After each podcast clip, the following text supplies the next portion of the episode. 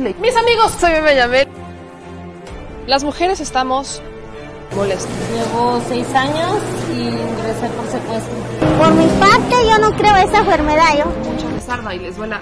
Bueno, ya saben. Nosotros salimos por la necesidad. ¿no? Gracias a Dios, a lo mejor vamos a volver a comernos dos veces al día. De la crisis que se vive en los hospitales en Tijuana. Aquí las noticias o te enchilan o te dejan picado.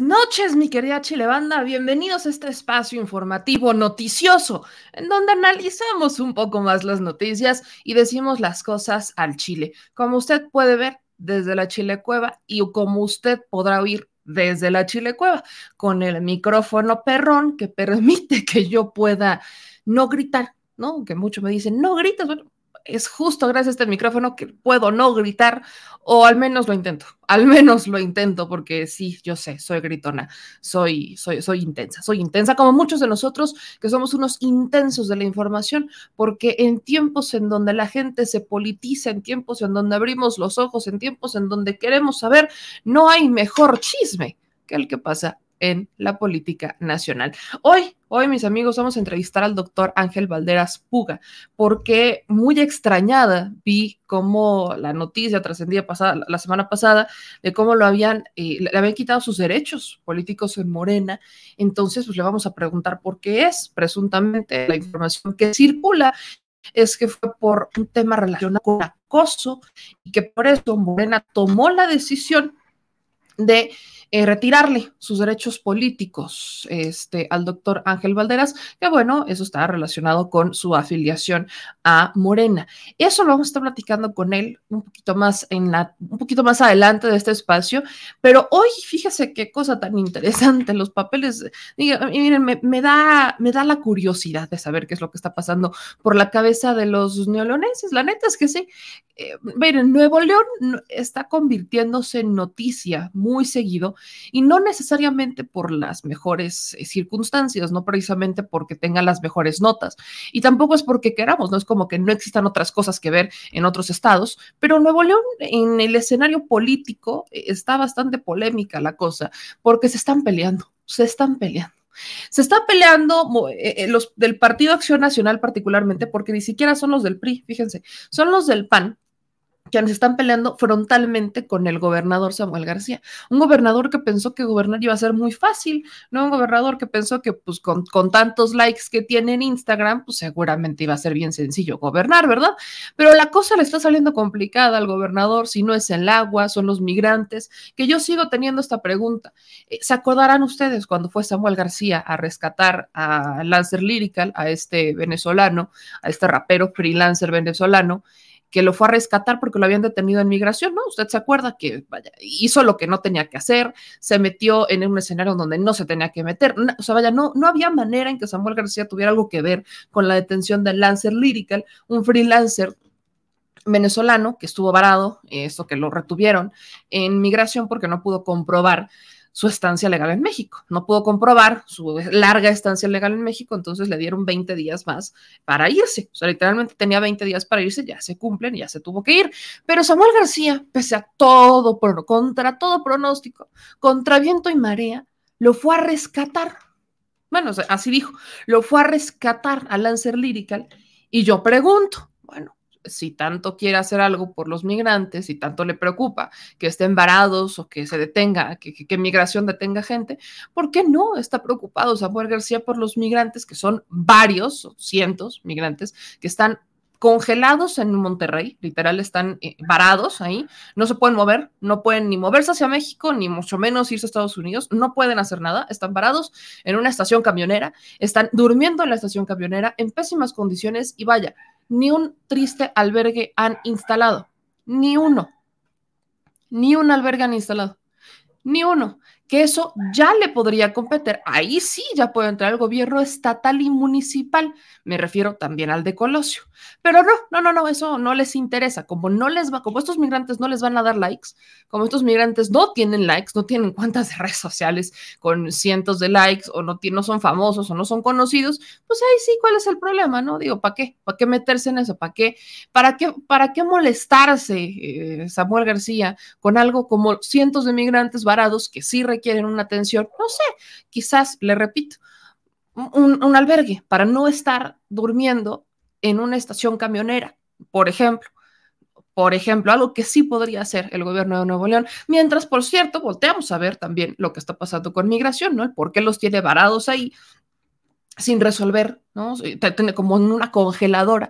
Por supuesto que hay que cuestionarlo, pero son dos cuestionamientos distintos, son dos dependencias distintas, y tanto que le gusta al gobernador meterse en asuntos en donde no le llaman, porque no hay que realmente se necesita lo hace.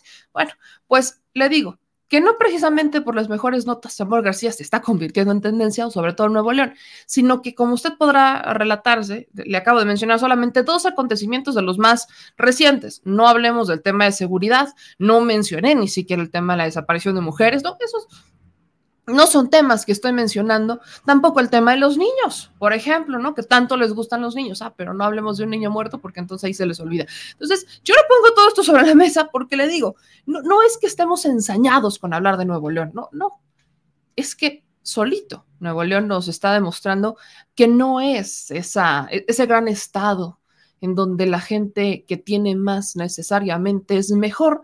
Creo que es justamente a lo que quiero llegar Nuevo León nos lo han vendido eternamente como este estado que es como, como es, según Samuel García, ¿verdad? El que más genera, que es falso, pero dice que es el que más genera este ingresos al PIB ellos deberían de tener más dinero y por ende durante años Nuevo León ha tratado a los demás o los gobernadores de Nuevo León han tratado a los demás como si fueran menos, a los demás estados como si fueran menos. El propio Samuel García lo hizo, ¿no? Cuando dijo que los estados del sur descansaban mientras los del norte trabajaban, eso dijo Samuel García. Entonces, e, e, eso siempre ha sido la, la, la mentalidad de algunos políticos regios y hoy la cosa es muy distinta, hoy se están peleando. Y se están peleando a tal grado que el Partido Acción Nacional, ese partido, el PAN, el que estaba, ahí vamos a la otra hipotenusa, el PAN regio, que muchos, muchos estuvieron en contra de la revocación de mandato. Ve usted la hipotenusa, vea nada más qué cosa. Ahora quieren la revocación para Samuel García. Hmm muy interesante. Esto es muy interesante, muy interesante. Eh, eh, eh, vaya, el pasado proceso de revocación de mandato, el de Andrés Manuel López Obrador, lo boicotearon a más no poder. Acaban de sancionar a su líder nacional, Marco Cortés, por hablar en contra del proceso de revocación, por decir que no, ¿cómo íbamos a votar una revocación? Que era una trampa para que Andrés Manuel López Obrador se quedara más años en el poder y no sé qué tanta chuchería nos vendieron ahí. Y ahora estos mismos, respaldados por el mismo personaje que fue multado hace una semana por hablar, por decir esto de la revocación, ahora sí quieren una revocación en Nuevo León. No, hombre, no le digo que les digo que Nuevo León está dando notas interesantes la cosa se pone muy chistosa, se pone muy chistosa. Así que sí, vamos a hablar de estos pleitos en Nuevo León, pero no son los únicos pleitos. Morena no canta malas rancheras. Y es que ya inició una división. Ahora sí, se lo tengo que decir, ya inició un proceso de división mucho más formal. ¿A qué me refiero con división? Pues ya inició el pleito por la, por la Grande 2024. ¿Y qué pasa? Bueno, uno, esto yo sí lo considero un error, déjame se lo digo, que si bien sí, sí son tiempos de, definiciones y lo que usted quiera, guste y mande, pero no creo, y lo digo honestamente, que sea tiempo ahorita de que los legisladores, legisladores, empiecen a cantar de qué lado andan, porque ellos traen una chamba. Entonces, vaya, ya tenemos legisladores como Sergio Gutiérrez Luna, el presidente de la mesa directiva de la Cámara de Diputados, diciendo que él va con Adán, Adán Augusto López. Dice López por López. Ese es el byte del secretario de, del presidente más bien de la mesa directiva de la Cámara de Diputados, ¿no? Sergio Gutiérrez Luna, veracruzano, que suspira por la gubernatura de Veracruz, eso no es ni secreto para nadie, pero él dice López por López. y él ya dijo, él ya cantó que va con Adán Augusto López.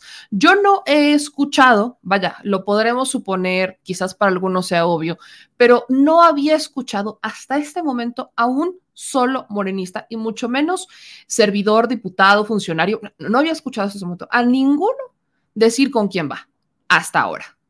Pero a Dan Augusto le digo que no canta las rancheras. ¿Se acordará usted de esta estrategia que le contaba de Marcelo Ebrard? Que pues le digo que no, no siempre va a funcionar, se lo, vaya, lo veíamos venir, en donde Marcelo Ebrard publica, ¿no? Su número de celular, ¿no? Para que lo busquen y que va a solucionar problemas. Y no, Marcelo Ebrard, bien, aquí búsquenme a través de mi WhatsApp, yo, yo les respondo.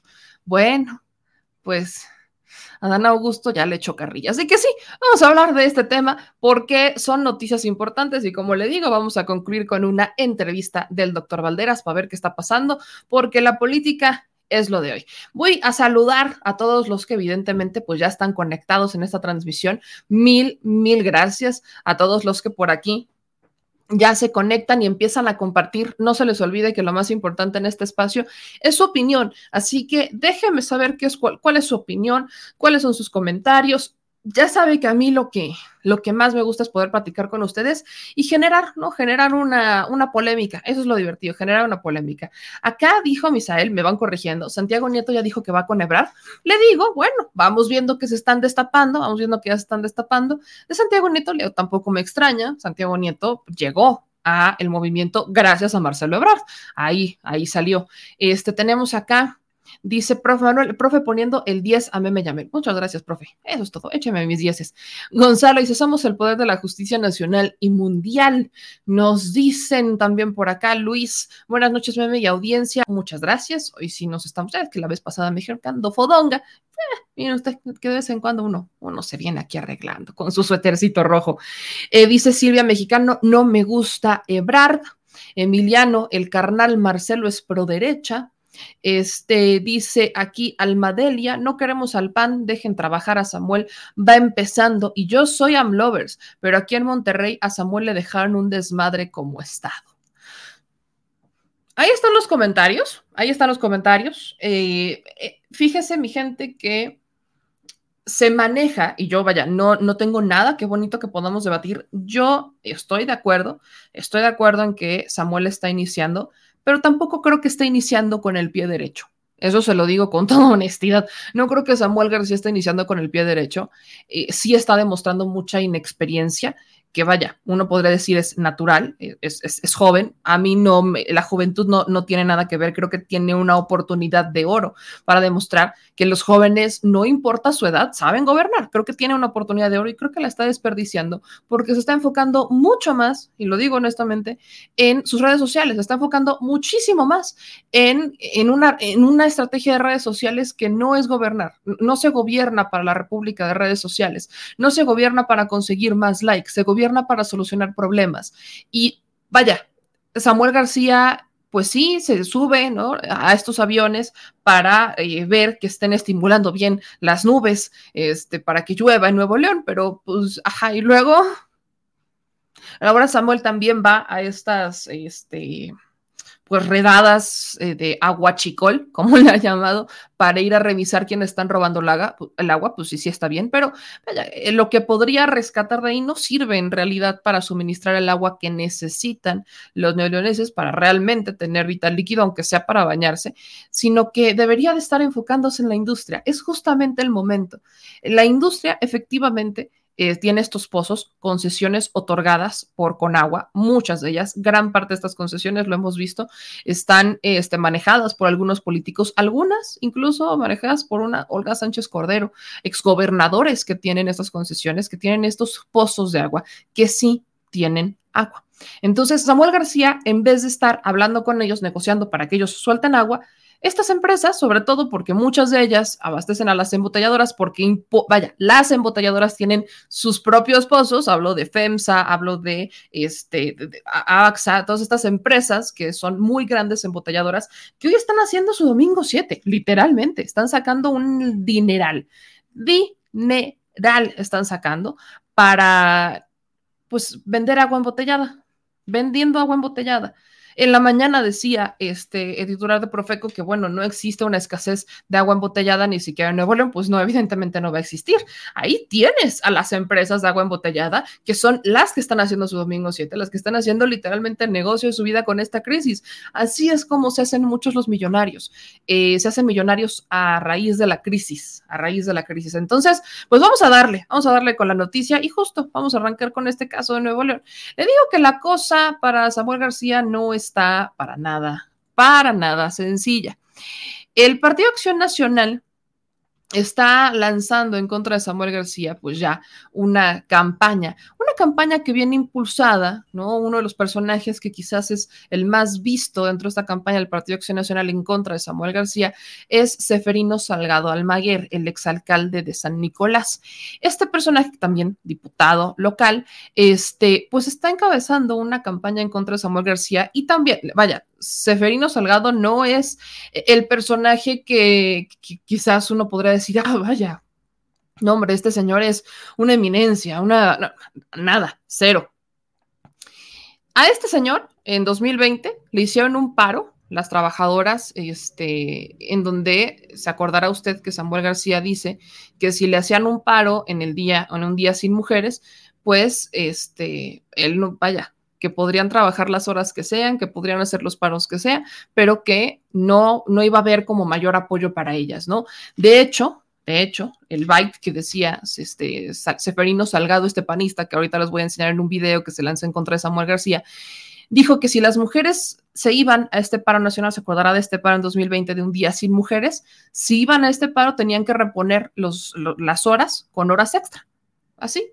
Si se iban al paro nacional, un movimiento nacional, entonces iban a tener que reponer con horas extras. Pero además, si nos regresamos en el tiempo, para 2017, Seferino Salgado también también estuvo metido en un escándalo financiero conocido como Paradise Papers.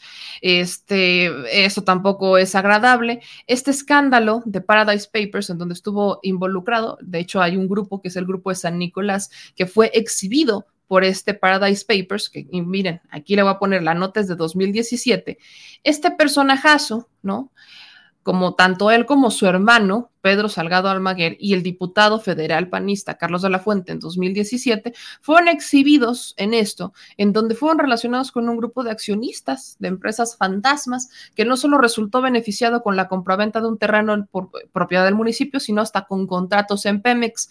Eh, se trata particularmente de José Ángel Camarillo Cerda, su esposa Rocío Guillén García y su hermano Fernando Camarillo Cerda, quien en 2013 realizaron un negocio millonario ubicado en un predio en la colonia Agonahuac en San Nicolás. Para ese año, todos figuraban como dueños de una desarrolladora especializada en inmuebles, que es en realidad una empresa fantasma que se utilizó como pantalla fiscal. Ahora, todos ellos aparecen en otra empresa, Hechiza, que se llama Servicios de Alquiler Hidrocarburos, con sede en Monterrey.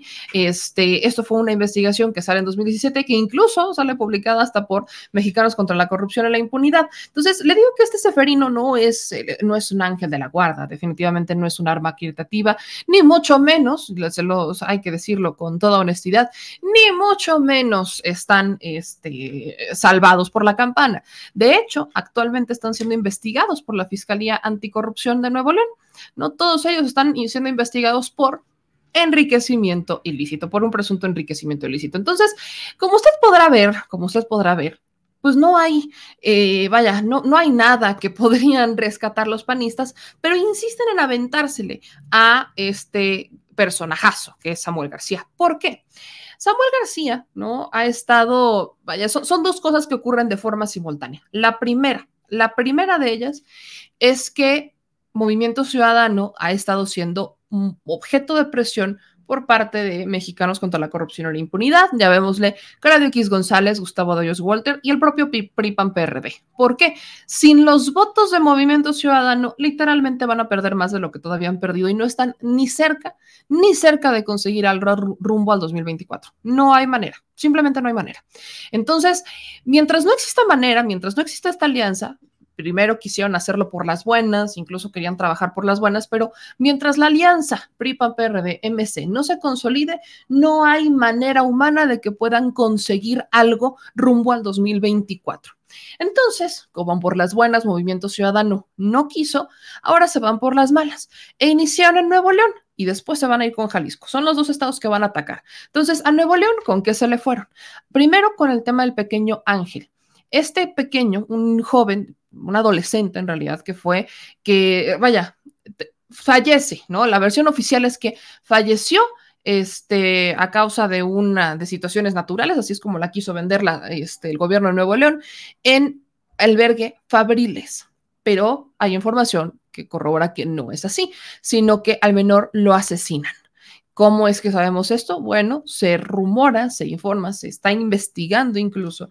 Este joven, la historia de este pequeño que se llama Ángel, inicia no en el albergue Fabriles, sino en Capullos, el albergue al que va la esposa del gobernador un día sí y al otro también. Entonces, este albergue Capullos, presuntamente hubo una riña entre un grupo de adolescentes y Mariana Rodríguez toma la decisión de separarlos. Y esto fue incluso público. ¿Por qué? Porque Mariana lo hizo público a través de sus historias de Instagram contando cómo es que efectivamente había habido una riña entre este entre adolescentes en el albergue Capullos, que esto se salió de control, incluso dijo que estaba muy triste y demás, pero que tuvo que tomar una decisión y que eso no se iba a permitir en el albergue y que había consecuencias. Entonces, cuando dice que va a haber consecuencias, menciona pues que este, se van a separar los menores. Y a uno de estos lo mandan al albergue Fabriles. En este albergue, en el albergue Fabriles, eh, tristemente, ¿no? Eh, vaya, no era el albergue quizás idóneo para este pequeño. Estamos hablando de un adolescente. No era el albergue idóneo, el centro Fabriles, para este pequeño. Él estaba solo, era un niño de 14 años que murió en el DIF de Monterrey. Y eh, mientras la autoridad descartaba que esto hubiera sido por un asunto no este, relacionado por algún tipo de violencia, dijeron que había sido por causas naturales, ya que el menor sufría de crisis epilépticas, discapacidad intelectual y trastorno depresivo persistente, que para mí son palabras rimbombantes para lo que nosotros tenemos información, para un pequeño que por supuesto tiene problemas. Imagínense crecer y vivir toda su vida en un albergue. Imagínense tener 14 años y estar en un albergue, en donde no te atienden, donde no te cuidan, en donde si a duras penas van los psicólogos, vaya, van a duras penas. Imagínense lo que es tener 14 años y estar en un albergue. Por supuesto que no me imagino una situación complicada. Entonces, justifica el gobierno la muerte, pero lo que sabemos es que efectivamente el menor estaba este, bajo un tratamiento médico controlado, con psiquiátricos, medicamentos psiquiátricos, y hubo una situación, la cual desconozco al 100%, había, hubo una situación que el menor se levanta, hubo como una riña también de dentro de este centro Fabriles, y uno de los cuidadores del albergue habría llegado, lo habría intentado separar, pero lo agarró con el brazo, ¿no? Y lo ahorca. Y así es como muere un pequeño de 14 años. Entonces, esto se está investigando, eso se rumoró mucho, tiene varios meses que esto sale a la luz. Tiene, le digo, son varios meses que esto sale a la luz. De hecho, fue este, desde el 21 de febrero del 2022 cuando esta información ve la luz por primera vez. Pero el Partido Acción Nacional no hizo absolutamente nada hasta hace unas semanas. Hasta hace unas semanas, el PAN decide presentar una denuncia en contra de Samuel, de su esposa y de quien resulte responsable por la muerte del joven Ángel. Eso yo se lo digo, prendan las, estos son los focos rojos, son los focos rojos de la política, porque aquí es donde uno se puede dar cuenta. Antes nos daban a tole con el dedo, hoy mi gente no se deje. Los panistas no están preocupados por un menor de 14 años que pudo haber sido asesinado en un albergue. Si hubieran estado preocupados, desde febrero, póngale marzo, ya hubieran presentado una denuncia o habrían presentado, eh, se habrían inconformado, habrían, ah, habrían armado un pancho desde marzo, porque esto ocurre en febrero. Ponga, yo le digo marzo. No, estamos a junio, a finales de junio. Y es cuando los panistas se inconforman y entonces presentan una denuncia. Vean cuántos meses pasaron. Vean cuántos meses pasaron. Entonces, estamos muy lejos, muy lejos de ese escenario en donde el PAN es el gran salvador de, la historia y el PAN realmente quiere preocupar. No, no, no pasa, así no funciona. Esto es meramente político. Entonces, por eso yo les decía que ese es el primer acto de presión en contra de Samuel García. Y el segundo acto de presión ocurre cuando Samuel García, evidentemente, él no tiene el control de su Congreso. Aguas. Él ganó por 700 mil votos, pero el Congreso no, se le, no le favoreció el Congreso es de mayoría priista, priista. Entonces, al ser Congreso de mayoría priista, lo que ocurre es que intenta comprar legisladores y ha estado intentando comprar legisladores. Se presume, o sea, mucho se ha dicho, que ha querido comprar hasta legisladores de Morena. Son tres de Morena, ¿no? O son, bueno, dos Morena, uno PT, pero los tres son de Morena. Entonces tampoco es como que ganaría mucho. También se presume que ha querido comprar legisladores del Verde. O sea, vaya, Samuel García está comprando legisladores a diestra y siniestra. ¿Por qué? Porque requiere de tener la mayoría de su Congreso para que pasen sus iniciativas. Ahora, para muchos de nosotros no era tan complicado porque en este Inter, donde todo era miel sobre hojuelas, los panistas y priistas habrían aprobado en primera ronda su nueva constitución, esa que hemos cuestionado porque dice que cualquiera, ¿no? Que haga una, un insulte o prácticamente cuestione al gobernador va a poder ser encerrado. Eso efectivamente ya está en la constitución actual, claro que está, pero Samuel García ha vendido esta reforma a la constitución como una nueva constitución y no es cierto. Si él quería una nueva constitución, tuvo que haber realizado una asamblea como se hizo en la Ciudad de México y eso no pasó. Entonces, ahí Samuel García tenía el apoyo, porque ahí sí tenía el apoyo de varios panistas y priistas, sino cómo pudo haber pasado su, propuesta de reforma a la, este, a la constitución de Nuevo León. No, no, no habría manera. Bueno, pues ese amor se les acabó. Ahora sí que aquí entramos con la canción de Se les murió el amor. Yo sé que es al revés, pero se les murió el amor. Y lanzan la guerra épica. Todo con tal de presionar a Movimiento Ciudadano para que se convierta a, Partido Acción Nacional, para que se una a la, a la, alianza. Yo no sé qué tanto vayan a querer este, realmente, vaya, convencer a Movimiento Ciudadano cuando le estás atacando a sus únicos dos gobernadores, no sé qué tanto lo puedan abrazar y así decir, ay, vente, sí, no sé qué tanto lo puedan convencer, pero es un hecho que se están yendo por las balas. Así que vamos a ver primero este video de el exalcalde de San Nicolás, Seferino, ¿Qué le digo? No es una perita en dulce, no es como para que digan, ay, mire, aquí tenemos a un gran. No, no, no, no, no, no, no, no, no, nada. Este es un personaje igual de oscuro que los que han estado en Nuevo León, no es para sorprenderse, ni mucho menos. Entonces, lo único que sí queda claro es que se están destruyendo entre todos. Y la pregunta que quedaría al aire, sobre todo en Nuevo León, es: ¿y quién va a entrar al quite? Ahora sí, ¿quién, quién va a rescatar Nuevo León? ¿Dónde están los cuadros? Porque si no es el PRI, si no es el PAN y si no fue Movimiento Ciudadano, ¿quién va a ser? Vamos a ver y escuchar lo que dice este diputado que fue, lo ponen a inicios, justo a inicios de este, de este mes, va en contra, justo a inicios de este mes, inicia la guerra del PAN en contra de Samuel García.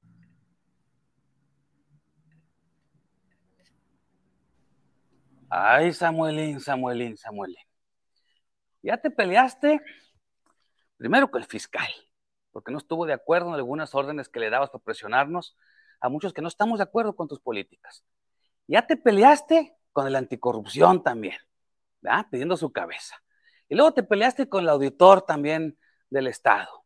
Y así has estado peleándote con todos, ya con exgobernadores, con gente buena, que sus consejos eran de buena fe para ti, que lo hacía con el afán de que te fuera bien, como don Fernando Canales. Y así te la pasas peleando con todos. Sabemos que de chico tú tuviste una oportunidad que no todos tuvimos. Algunos tuvimos que darle desde los 17 años de mesero, desde el barrio antiguo y en otras partes, para poder tener lo que hoy tenemos.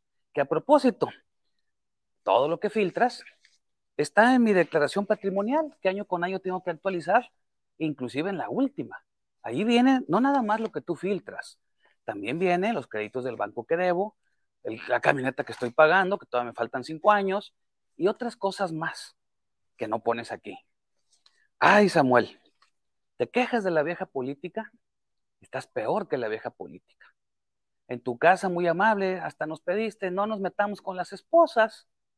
Nos diste de cenar bien rico, Mariana bajó y nos puso ahí en la mesa para pedirnos que no la tocáramos por el niño que extrajo ilegalmente. Y luego nos volviste a invitar a cenar a tu casa para que no volviéramos a tocar a Mariana por el chamaco que se le murió ahí en Fabriles. Y hoy metes a mi esposa. Todas tus mentiras pronto se van a caer. Porque como nos dijiste en tu casa, necesito seguir metiendo más gente al bote y necesito seguir hablando de corrupción para que la gente se entretenga y no vea los problemas que hay en el Estado. ¿Te acuerdas? Como político de más de 25 años, sé guardar tus secretos, sé guardar los acuerdos que hicimos contigo, sé guardar lo que es la política, porque la entiendo. Hoy me preocupa muchísimo que como gobernador utilices instituciones como la UIF, como el SAT, para presionar empresarios, para presionar abogados de personas que están peleando contra ti jurídicamente, para presionar políticos, para garantizar y poder comprar diputados, alcaldes y demás, y que a todos aquellos que te decimos que no, lo quieres destruir, lo quieres desacreditar o correr. Esa no es la forma de hacer política. Hoy te pido como neolones que soy, porque aquí vivo y pago impuestos, que ya te dejes de estar peleando con todos. Así no es la política. Ya ponte a arreglar el problema del agua, que tus decisiones hoy nos tienen sin podernos bañar. Sé que no lo han notado porque sé que en tu colonia, cuando he amablemente ido, o había ido, ¿verdad? Después de la última vez a tu casa y voy al baño, siempre hay agua. Te pido que te metas a arreglar el tema de seguridad. No sé si te has dado cuenta que son los meses más extraordinariamente violentos que hemos tenido en los últimos 10, 15 años. Te pido que te metas a ver el tema del COVID por andar queriendo quedar bien con todos y abriendo todo, somos el estado con más contagios después del Estado de México. Te pido que no te enojes si te decimos que no al tema de movilidad, porque no nos parece justo que les aumentes a la raza el costo, ni el agua que aumentaste hace poquito, que se acaban de aumentar el sueldo los directivos. Samuel, ya no te estés peleando con todos. Sé que vas a ir por más compañeros, sé que vas más por más políticos, sé que vas a seguir echando, eh, como le decimos por ahí, cortinas de humo, sé que vas a seguir presionando para que nos vayamos a tu partido, para que no te estorbemos. Somos muchos los que estamos a favor de la gente y somos muchos los que estamos en contra de muchas decisiones que estás tomando. No te enojes, es para que nos vaya bien a todos. Dios te bendiga a ti, de parte de mi esposa y mío, y que Dios te bendiga también a Mariana. Cuídate. Sasquatch. Sasquatch. Es lo único que diga al respecto. Sasquatch. Evidentemente, le digo, este personaje que usted ve no es la madre Santa Teresa de Calcuta, ni, no, no, no, no es, no es. Es un personaje investigado por enriquecimiento ilícito, por estar metido en cosas turbias, por vaya, eh, no es el alma más caritativa ni es un ángel de la guarda. Pero vaya, cuando empiezan los pleitos empiezan a brotar. Dice este exalcalde de San Nicolás que Samuel García les pidió que cuando fue lo de Mariana, cuando Mariana extrae a este menor completamente de forma ilegal, lo reconoce ilegal, que no se metieran con ella. Por eso todos callados en Nuevo León.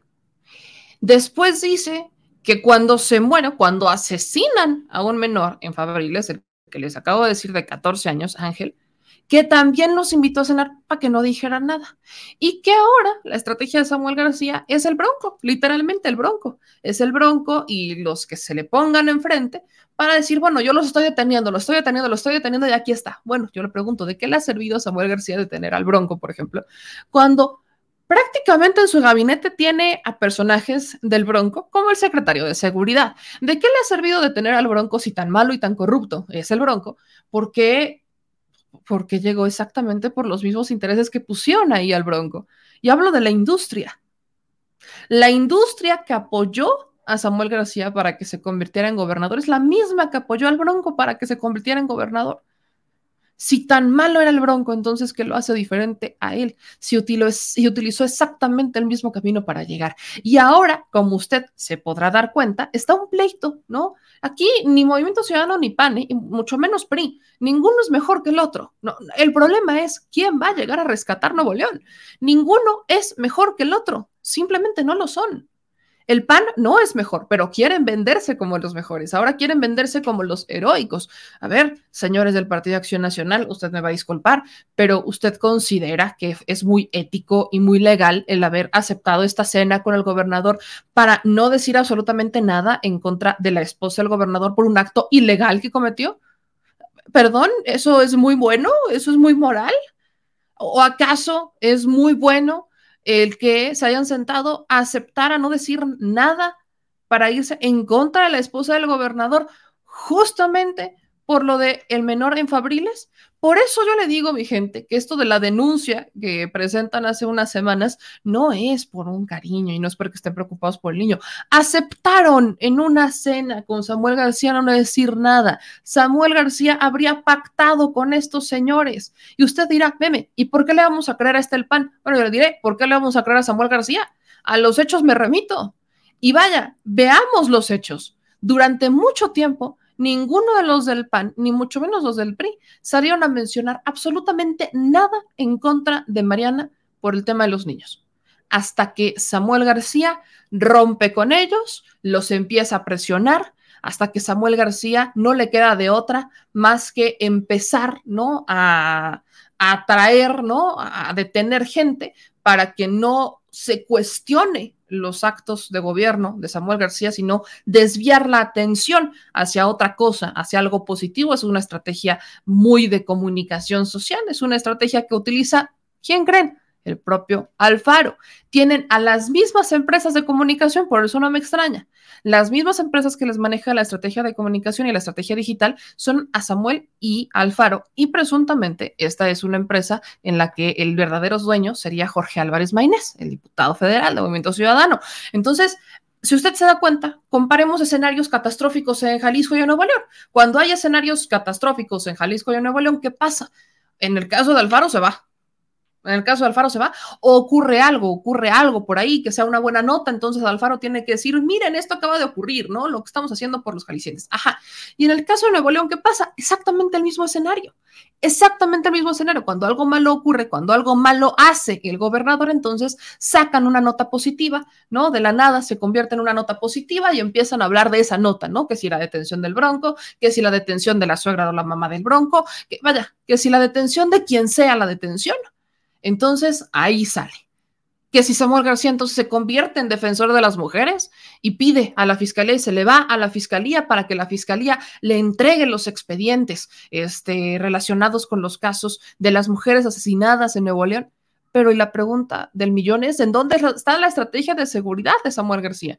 ¿En dónde está la solución al problema del agua? ¿En dónde está el señor sentándose con la industria o mínimo pidiéndole al presidente que sea, que presione a la industria? Porque es un trabajo que debe hacer Samuel. Entonces, a ver, señores, a los hechos me remito. No estoy confiando en los panistas porque sean almas caritativas, sería lo último que uno debería de hacer, pero confiar en lo que está exhibiendo un personaje completamente corrupto en contra de Samuel me baso en los hechos. Me baso simplemente en los hechos. Durante meses se callaron hasta que Samuel empezó a tocar sus intereses para que evitaran hablar del mal gobierno de Samuel. Y evidentemente, ahí están los resultados. Meses después, cuando empieza esta ruptura, cuando se rompen estos pactos entre Samuel porque tuvieron que sacrificar a alguien y Samuel prefirió sacrificar sus alianzas con el Partido Acción Nacional para darle preferencia a encerrar a alguien, que eso no debería de estar negociado, eso no debería de ser una situación que, se, que, esté sobre la mesa, simplemente si alguien es corrupto se le va y se le detiene y punto. Si hay elementos para denunciar a un exfuncionario, se le va, se presentan las denuncias y además no se tendría por qué estar negociando nada. Pero bueno, ahí está Samuelito García negociando que no le toquen a su esposa. ¿Y por qué a su esposa? Porque ella es la que lleva la estrategia de marketing positiva. Es la señora, es Mariana. La estrategia de marketing positiva, usted vea las notas, ¿no? De Mariana y dicen, ay, es que Mariana cuida a los niños, pero es que no hay agua en Nuevo León, pero es que Mariana cuida a los niños. ¿A qué niños? Pero es que el gobernador no ha hecho nada, o sea, presumió la detención de un, del Bronco, pero tiene a su secretario de seguridad, eso no te brinca. Ay, pero es que Mariana cuida a los niños y les hizo una fiestota a los niños. ¿Eso es suficiente? Perdón. Pero si no se dan cuenta que los están manipulando, entonces sí son muy manipulables. Son muy, muy manipulables. Así que recuerdo, le recuerdo, mi gente, mis amigos, que este fin de semana o este, este jueves, si no estoy mal, jueves, viernes, sábado y domingo, si no estoy mal, vamos a andar allá en Nuevo León. Así que si usted tiene algo que decir, ahí lo vamos a estar esperando para que el micrófono sea suyo y levante la voz ante un gobierno que le quiere hacer abrazar el corazón con las buenas acciones de Mariana y los niños pero que aparentemente habría negociado con los panistas y los priistas para que no dijeran nada por, las, por los errores de la misma esposa con los niños, errores trágicos, y para que tampoco dijeran nada en contra de Samuel, el tema del agua, la seguridad y demás, y que ahora que ya no tienen, ya no, no hay negociación, que no lograron un pacto con el Movimiento Ciudadano, que no se le está haciendo, entonces ahora sí empiezan a sacarle los trapitos al sol. Por eso es sucia la política. Por eso es que me salí de la política, mi gente. Porque la política, lejos de servir a la gente, lejos de que la política esté para servir a la gente, está para usar los trapitos sucios que le sabes y sacárselos cuando deja de eh, cuando dejan de ser amigos. En la política todos son amigos hasta que ya no te conviene. Y cuando ya no te conviene, entonces los ventilas. Eso es la política. Y por eso es que tenemos un país en donde se han retrasado investigaciones, porque no se han tocado en nombre de pactos porque no se les ha investigado en nombre de algo mejor, porque han presentado cajas chinas, cajas, estas famosas cortinas de humo para evitar que el pueblo cuestione. Pero el pueblo no es tonto. Espero que ya se den cuenta de eso. El pueblo no es tonto. Hoy no nos compramos ni lo que dice el PAN, ni lo que dice el PRI, ni lo que dice Movimiento Ciudadano, ni mucho menos los que dicen algunos políticos de Morena. Seamos honestos. No todo lo que está en Morena es la esperanza de México y no todo, no todo lo que le dice el político es, eh, lo, hace por una muy buena razón. En este caso, el pleito entre el PAN y Movimiento Ciudadano, y esperemos después ver el del PRI con Movimiento Ciudadano, se los ha puesto, es para presionar a Movimiento Ciudadano de que se una a la alianza MacPrian, y dos, para que Samuel García deje de, deje de sacar los trapitos sucios a los panistas en el Estado. De eso se trata, en realidad, de protegerse el pellejo y de llorar a tu, de llorar en mi casa, llorar que tú llores en la tuya, pues vaya, ya sabe usted qué, es lo que va a pasar, ¿no? Así que aguas, no se confíe con todo esto, pero por supuesto que los ciudadanos somos los que vamos a estar muy pendientes de esto. Y se lo digo en serio, muy pendiente de estos. No se vuelvan a dejar engañar y mucho menos por unas cuantas historias de TikTok. Como bien dice Berta Rico, la política es el arte de Sí, es el arte de comer caca y no hacer gestos. Exactamente. Y es un muy mal concepto de la política, que Andrés Manuel López Obrador, por supuesto, que lo tiene de una forma distinta, pero es un hombre, es un hombre contra todo un sistema. ¿Quién le habrá aprendido? Eso ya lo veremos. Y vamos ahora con, con esa entrevista que le digo que a mí me, me extraña muchísimo, le digo, me extraña muchísimo, muchísimo, porque yo este viernes, ¿no? Se veía esta noticia en donde me preguntaban, muchos, muchos me preguntaron sobre qué es lo que pasó con el doctor Ángel Valderas Puga, en, qué, había pasado en Querétaro, qué, ocurrió, por qué lo habían sacado y demás. Y bueno, lo que yo me enteré, y ya le preguntaremos al doctor Valderas, que ya justamente estamos aquí para hablar con él, la Comisión de Honor y Justicia de Morena dijo o destituye al doctor Valderas Puga de la presidencia del Consejo de Morena en Querétaro y esto lo informa el secretario en funciones de presidente Mauricio Ruiz Olaez.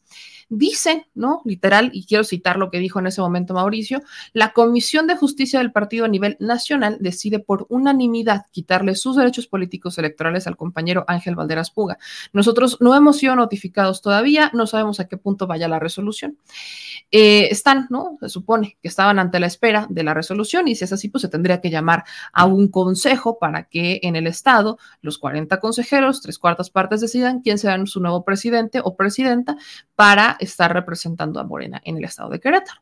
¿Cuál fue eh, esta resolución? Bueno, yo no sabía en realidad cuál era eh, lo que estaba detrás de esta resolución, por qué lo habrían destituido. Las redes sociales empezaron a, a estallar, muchos y muchos movimientos empezaron a exigir a través de change.org que Morena le restituyera sus derechos políticos al doctor Ángel Valderas Puga, que usted lo recordará por su amplia defensa a la reforma eléctrica y no solamente de ideología, sino con conocimiento, con datos duros.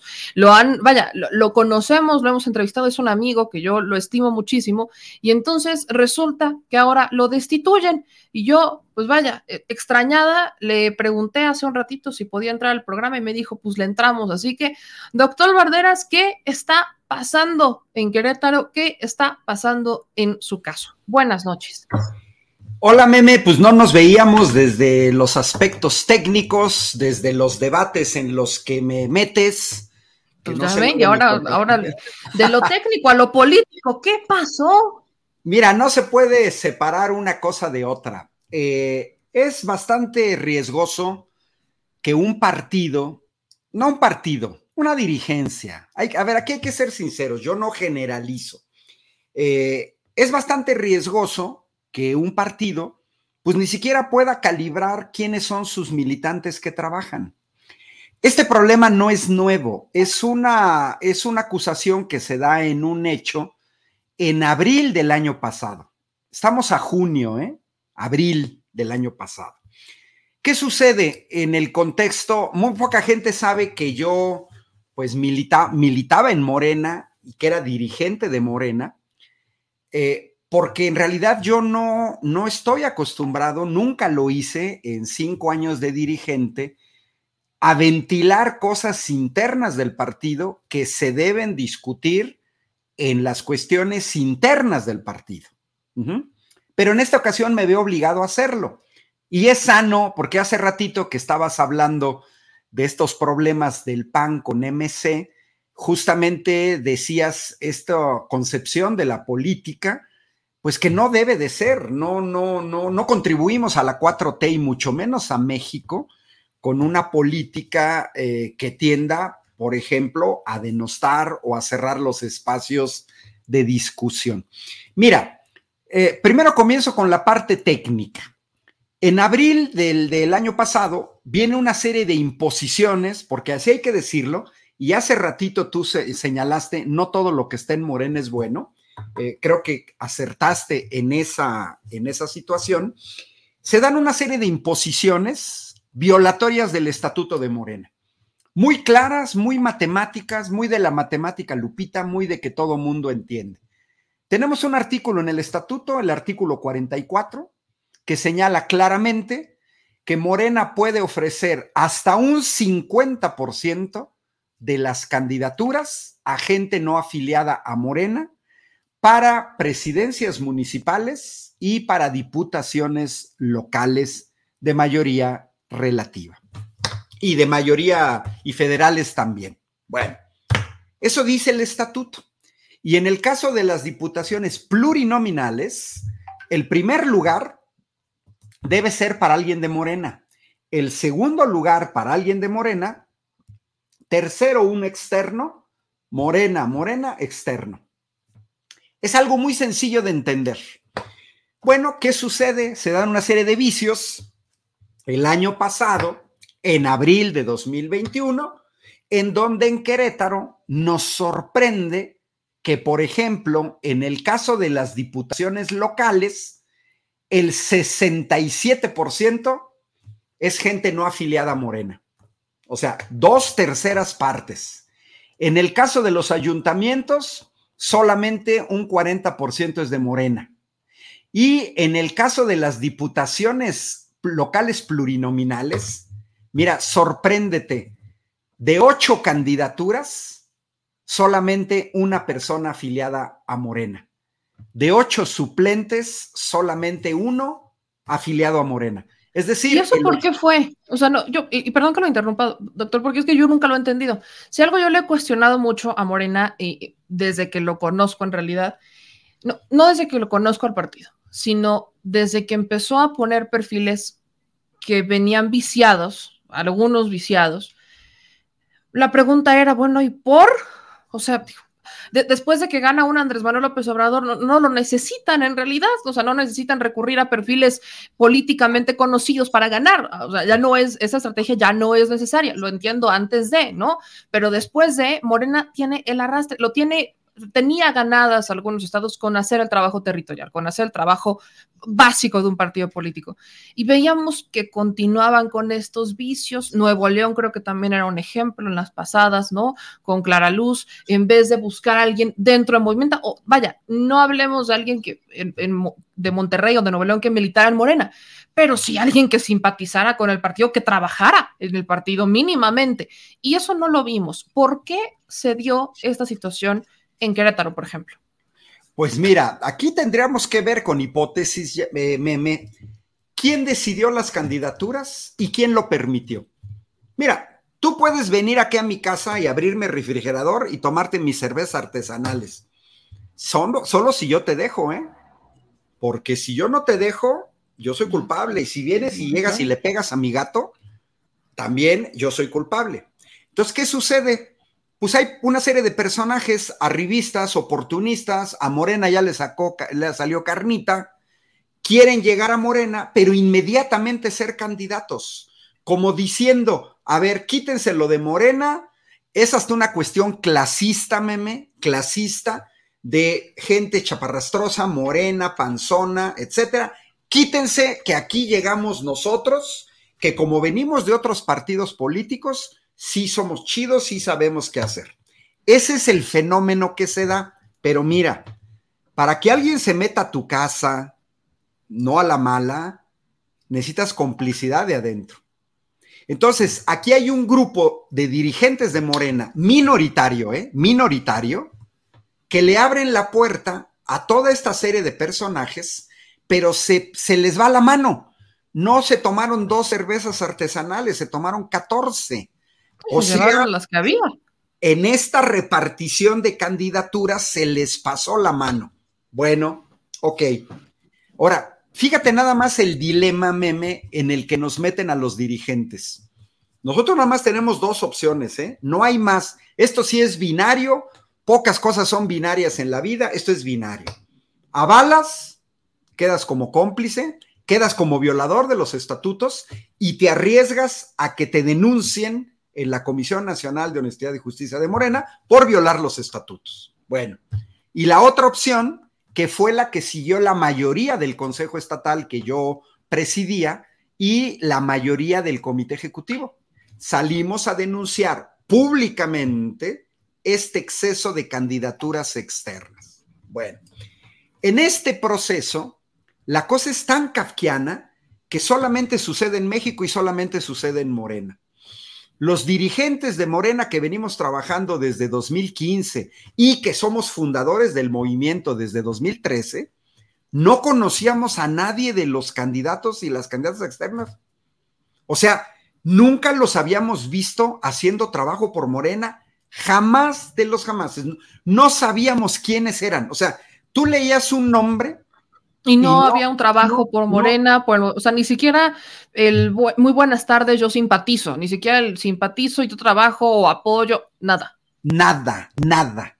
Entonces, en reunión de consejeros, que esto no tiene nada que ver que cuestión de género, porque son mujeres, son hombres, empezamos a tratar de ver, bueno, ¿y estas personas quiénes son? Bueno, dentro de esta lluvia colectiva, empezó a salir el dato de, ah, es que este personaje es hermano de fulanita de tal. Ah, ok. Ah, es que mira, esta chava es hija de fulanita de tal. Ah, ok.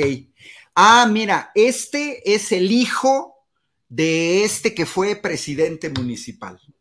Ah, mira, esta otra es la sobrina de tal dirigente. Y así nos fuimos. O sea, pero no tiene nada que ver una cuestión de género, no tiene que ver una cuestión de denostación, era simplemente saber qué sucede. Esto es una cuestión habitual que si yo en mi vecina, pues digo la, el hijo de Marisela, ah, bueno, el papá de Gerardo, Ah, pues por ejemplo en el tecnológico de Querétaro, donde enseña mi hermano, mi hermano es más famoso que yo porque él tiene muchos años ahí. Y entonces a mí cuando yo entraba permanentemente me decían el hermano de David. Así. Y en la universidad, donde mi hermano trabajó un tiempo, le decían, ese es el hermano de Ángel. Bueno, damos una rueda de prensa para denunciar esta situación y en el primer lugar de la lista aparecía una persona que no conocíamos, pero que la única referencia era que era hija de un, líder social de Querétaro. Ah, bueno, lo mismito que hizo Andrés Manuel López Obrador la semana pasada en la mañanera, cuando le preguntan, candidatos de la oposición, Claudio X González da otro nombre, luego dice, la esposa de Felipe Calderón, coma y se sigue. Bueno, exactamente lo mío fue igual. Yo simplemente dije la hija de, porque fuera mujer, no, si hubiera sido hombre, pues yo hubiera dicho el hijo de.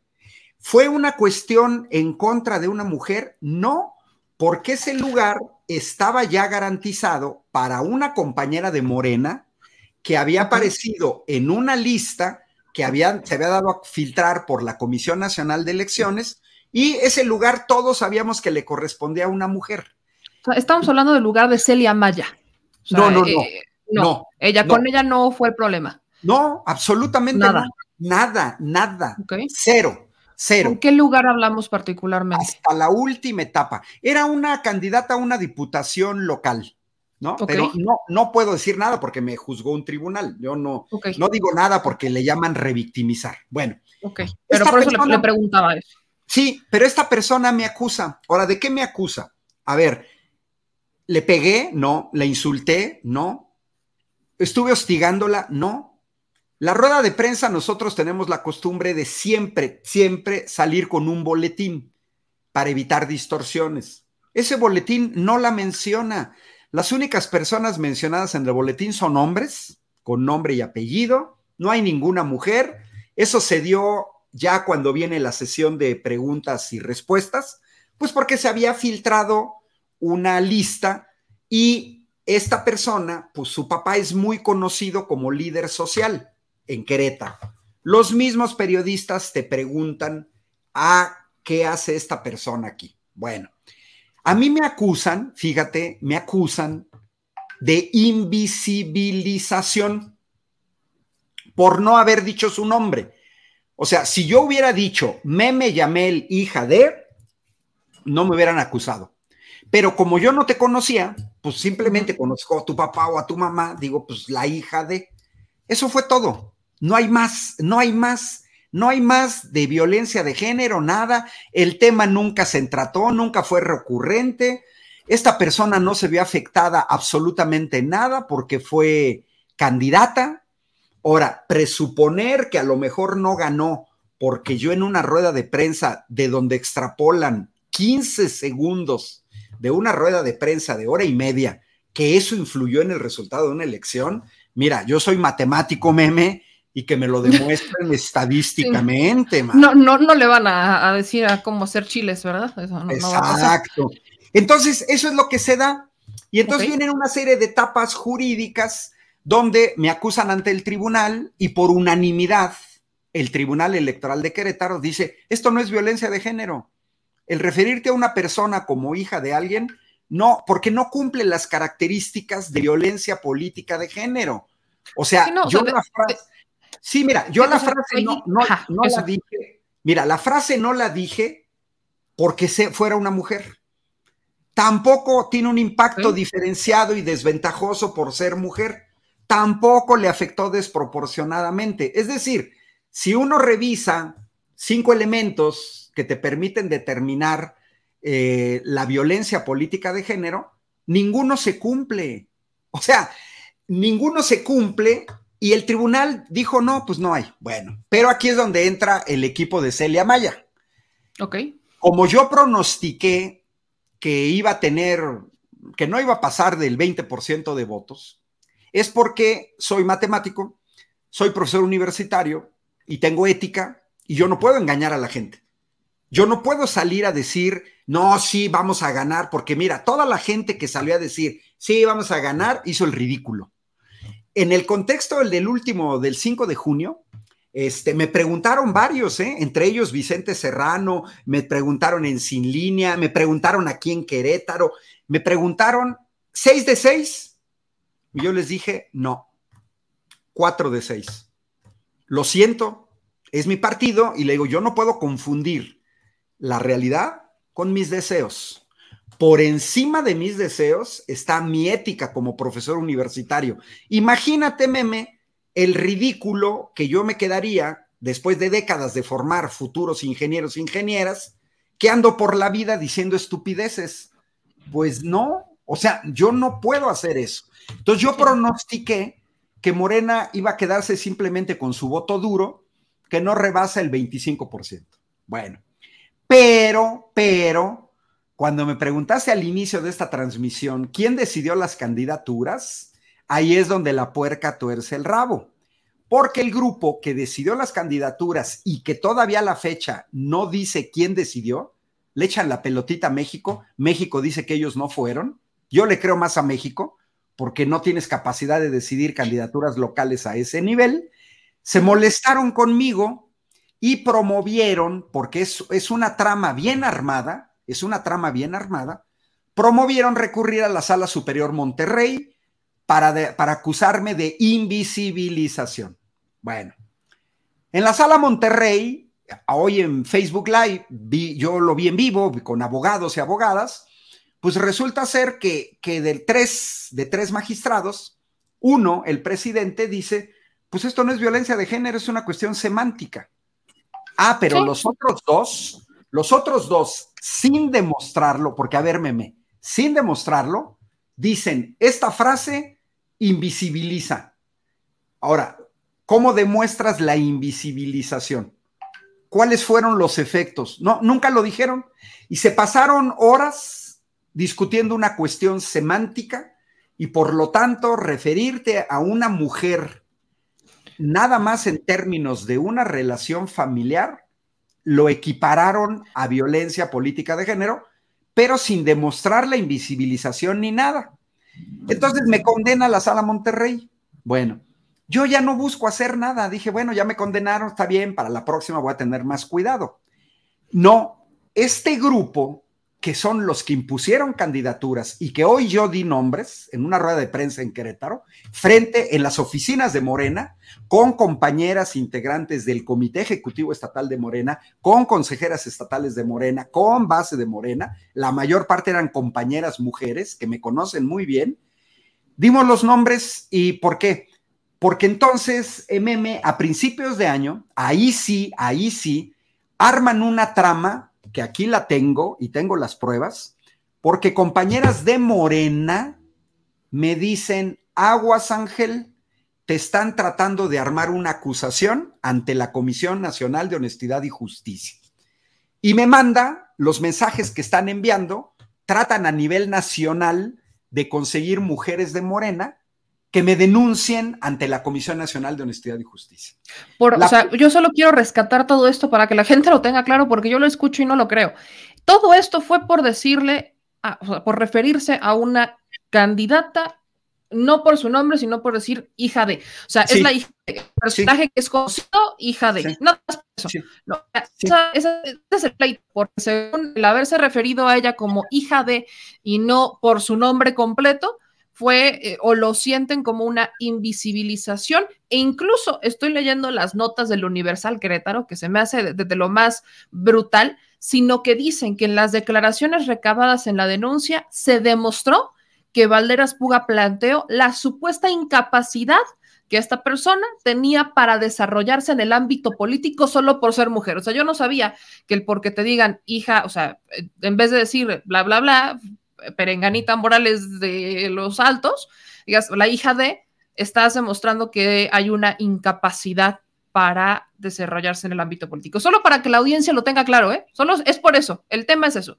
Entonces, a ver, doctor, se empieza a orquestar toda esta trama, pero yo, a ver, en la medida de lo posible, ¿quiénes orquestan esta trama? O sea, ya me voy a meter en completo. ¿Quiénes son estos personajes desde lo local hasta lo federal que se involucran en esta trama para elevar esto al siguiente nivel. O sea, ya no solo quedarse con la sanción de la, de, de la sala, sino el decir, vamos al siguiente nivel. ¿Quiénes son? Bueno, mira, primero es una persona que más adelante daré su nombre, ajena totalmente a Morena, no está afiliada a Morena, que es quien se comunica con compañeras de Morena para que me acusen. ¿Cuál fue el resultado? Pues que de 32 estados de la República y de que cientos de mensajes enviados a compañeras de Morena, solamente una de Guerrero, una de 32 estados de la República, una aceptó eso y me acusa. Bueno, como los que organizan la trama saben que esto no es suficiente y que además sería un poco absurdo que alguien de Guerrero se queje de cosas de Querétaro que ni conoce y que además era evidente que no conocían, como lo que dice la nota del Universal, Querétaro. Eh, por cierto, yo ahí escribo este eh, artículo de opinión una vez a la semana. Este, no, sucede que entonces, como dice un amigo mío, los patos tuvieron que sacar las cabezas. Ya mi amigo José Luis Ruiz, politólogo, dice, los patos sacan las cabezas. Como no logran y como la persona que organiza la trama o forma parte de la trama no está afiliada a Morena, ella no me podía acusar, porque no está afiliada a Morena.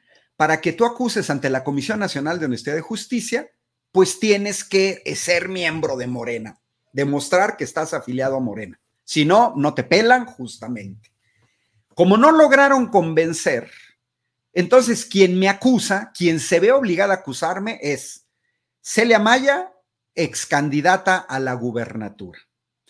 Jesús Méndez, que fue el que es el secretario general y que en el proceso electoral fungió como presidente y al que ubicamos como eh, que eh, fueron impuestos, eh, digo, fueron los que impusieron candidaturas y que además se van recabando nuevos elementos de que se denunció incluso la venta de candidaturas y que el Consejo Estatal en dos ocasiones le pidió que dijera cómo se asignaron las candidaturas, no.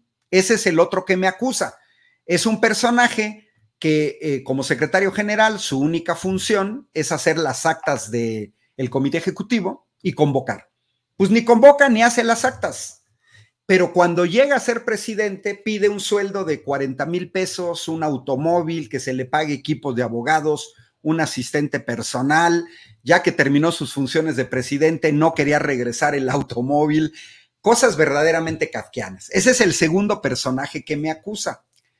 La tercera que me acusa es una consejera estatal que es integrante del comité ejecutivo, pero que es de las más faltistas. No va a las sesiones de comité ejecutivo, se desapareció durante meses y es esta triada que, que se ven obligados a sacar la cabeza. Bueno, a nivel federal o a nivel nacional, ¿qué sucede? ¿Quiénes les arman las acusaciones? Porque eso lo tienes que armar. Curiosamente, tres abogados que han trabajado para el CEN, o uno de ellos al menos para Querétaro, pero aparecen, ahí te ve el primer nombre, con Jaime Hernández. Jaime Hernández es un abogado de la UDG que ha trabajado codo con codo con Alejandro Rojas Díaz Durán, que ya sabemos de dónde viene. Oh, sí, ya esos nombres nos suenan mucho a Ricardo Monreal. Exacto. Entonces sale Jaime Hernández, aparece ahí como uno de los asesores jurídicos, ahí está su INE, él. Y él está trabajando ahorita en el CEN para el equipo de Mario Delgado, ¿eh? Ahí está. Ojo, yo no estoy diciendo que haya sido Mario Delgado, ¿eh? No, pero trabaja para Mario Delgado. Segundo, un señor que se llama Luis Alberto Reyes, de aquí de Querétaro, que también presume que trabaja para el CEN, que a principios del año pasado llegó diciendo que él trabajaba para el CEN y que traía indicaciones de Mario Delgado de meter a la cárcel a la compañera secretaria de Finanzas, Susana Soto. Bueno, este señor es el que elabora el machote que estuvieron circulando a nivel nacional la persona esta ajena a Morena para que me demandaran compañeras de Morena. Él lo redacta. Tengo las pruebas. Ya sabes que yo, sin pruebas, no hablo, no afirmo. Y el tercero es un abogado que estuvo contratado por Jesús Méndez, que fue el que se encargó de rechazar todas las eh, impugnaciones que se hicieron al proceso. Ese abogado se llama Damián Vizcaya, estuvo cobrando para el partido en todo el proceso electoral y simplemente estuvo a las órdenes de Jesús Méndez, ¿no? Bueno, ya son tres abogados, eh, yo soy otra vez matemático, lo tengo que decir, las probabilidades no se suman, las probabilidades se multiplican. Y, aquí tengo una captura de su muro de Facebook, en donde este abogado, festejando mi expulsión de Morena, dice, mi más grande victoria jurídica hasta la fecha. Hoy me voy a poner una peda de proporciones Nacho Vidalianas. Yo indagué, ¿qué, ¿qué, es eso de Nacho Vidalianas? Hasta que me dijeron que se trata de un actor porno que se llama Nacho Vidal. Bueno, esto, meme, el jueves a las 7.20, jueves a las 7.20, un amanuense peruano de Perú, que se llama César Augusto Lachira, profesor jubilado de la universidad, es el filtrador número uno de notas de lo que sucede al interior de Morena porque viene el señor usado, no sé si porque le pagan o porque lo hace de a gratis, pero filtra información confidencial del interior de Morena que solamente alguien de Morena le puede proporcionar. Y lo sabemos, son integrantes del Consejo Estatal de Morena que utilizan a este señor que no está en Morena y por lo tanto no se le puede juzgar por la Comisión Nacional de Honestidad y Justicia para filtrar, para calumniar, para denostar, ¿no? Eh, la comisión se reunió el jueves, creo que, no sé a qué horas han de haber terminado, pero mira, tú dime cómo es posible que la comisión que integran cinco personas, una hora después de que terminan, un, un señor peruano que vive en Querétaro está ya dando la noticia y es el primero que da la noticia. Yo fui notificado hasta el viernes en la tarde.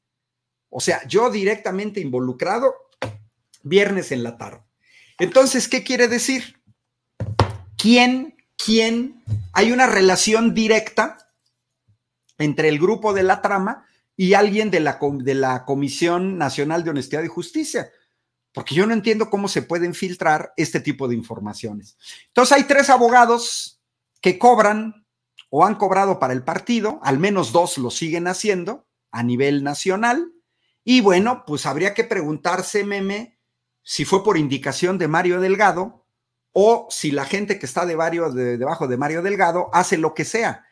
Es hasta un conflicto de intereses que tú seas juez y parte, porque por un lado formas parte de la estructura del Comité Ejecutivo Nacional y por otro lado te prestas a acusar a alguien como si fueras un abogado neutral que nada tiene que ver con Morena. Ahí está, esa es la situación. Esas es, la, las ligas que, que se tienen y que yo nunca comenté y que nosotros sabíamos, pues porque yo sé que estas cosas se tienen que discutir a nivel interno, pero si llegan a tal nivel de expulsar a, un fundador que ha trabajado sin cobrar un solo peso en Morena, porque esa es otra cosa, ¿eh? Tenemos el partido con mayor presupuesto del país. Yo nunca he cobrado ni un solo peso. Estuve en 21 estados de la República difundiendo la iniciativa de reforma eléctrica. Viajé en camión, en avión, en hotel, comidas, cuando se podía comer casi siempre pagando de mi dinero. Nunca cobro por las conferencias que doy, por las pláticas que doy. Si los compañeros te pueden pagar el hotel bien, si no me lo pago yo. Si te pueden pagar el transporte, aceptas que te lo paguen, pero si no, yo pago mi transporte, sea avión, sea camión, pago mi comida Eh, y eh, eh, la dirigencia nacional de Morena pareciera ser que esto no le gusta.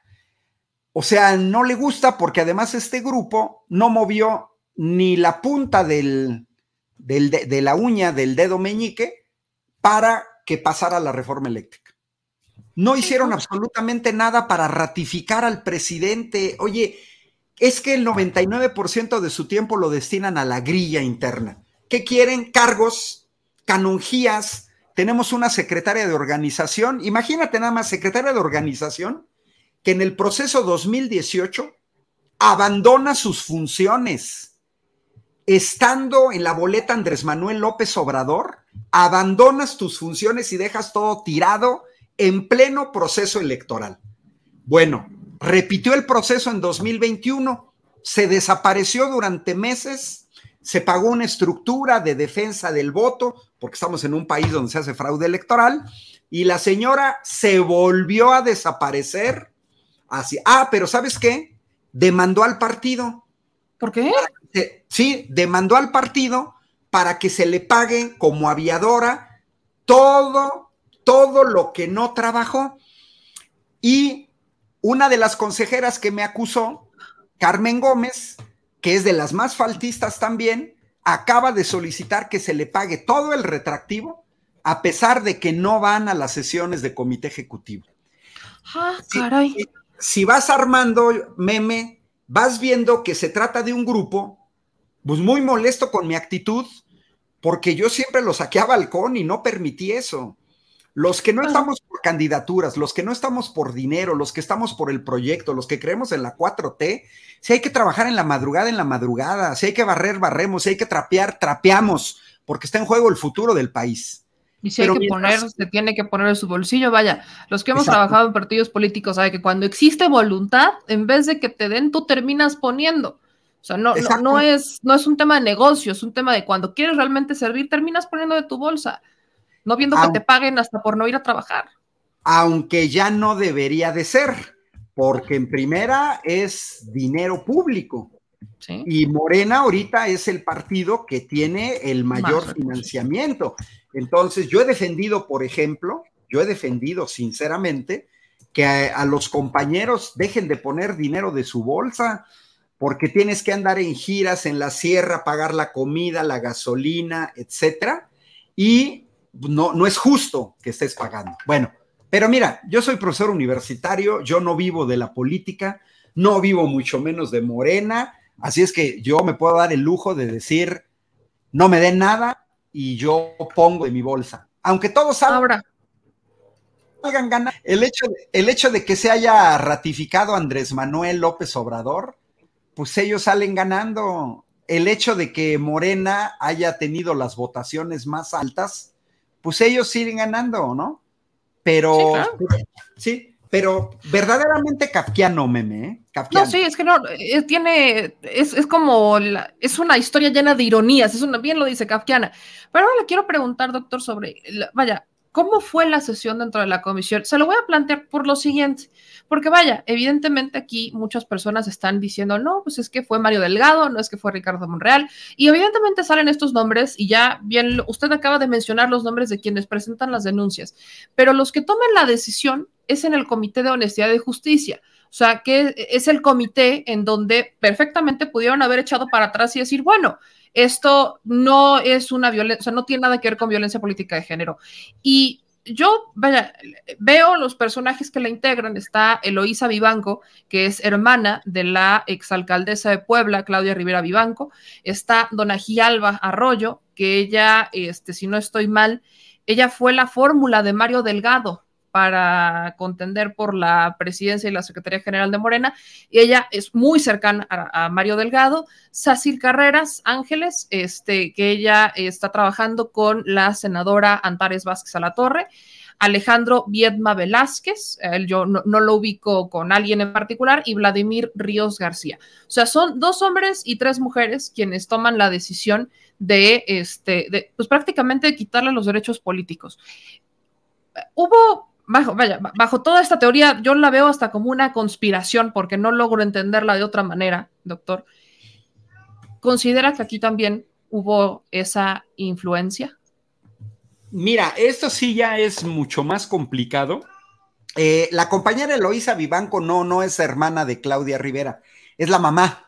Es la mamá, gracias Sí, por, sí, por sí, la yo- aclaración. yo, este, conozco a las dos, este, aprecio mucho a Claudia Rivera porque, pues la verdad, trabajó muy bien como presidenta municipal y ella sí fue víctima de violencia por parte del gobernador Del Barbosa gobernador Barbosa. porque le- la obstaculizó para la, para la reelección. Eh, mira, ahí sí no lo sé porque pues son reuniones cerradas. Eh, yo sospecho, nada más sospecho, eh, que lo que ellos se basan, porque mira, no he tenido tiempo de leer el dictamen, el dictamen se lo pasé a abogados, que son los que pueden entender, eh, de que en realidad hay un artículo del reglamento de la Comisión Nacional de Honestidad y Justicia que está muy vago. Es un artículo que dice que por cualquier violencia de género te van a cancelar el registro en Morena. Ok, pero hay un problema, que, que no hay una graduación. O sea, eh, eh, las panistas le gritaron a compañeras de Morena en el Congreso de la Ciudad de México, brujas abortistas. Oye, eso es una violencia de género tremenda, que ahí sí a alguien le dices bruja abortista, esa sí es directamente porque es mujer, ¿eh? Y se lo dijeron. Y nadie del partido salió a decir nada, nadie, nadie, absolutamente nadie. A mí me sorprende que los tribunales y la comisión, esto sí lo puedo decir, no entraron al fondo del asunto.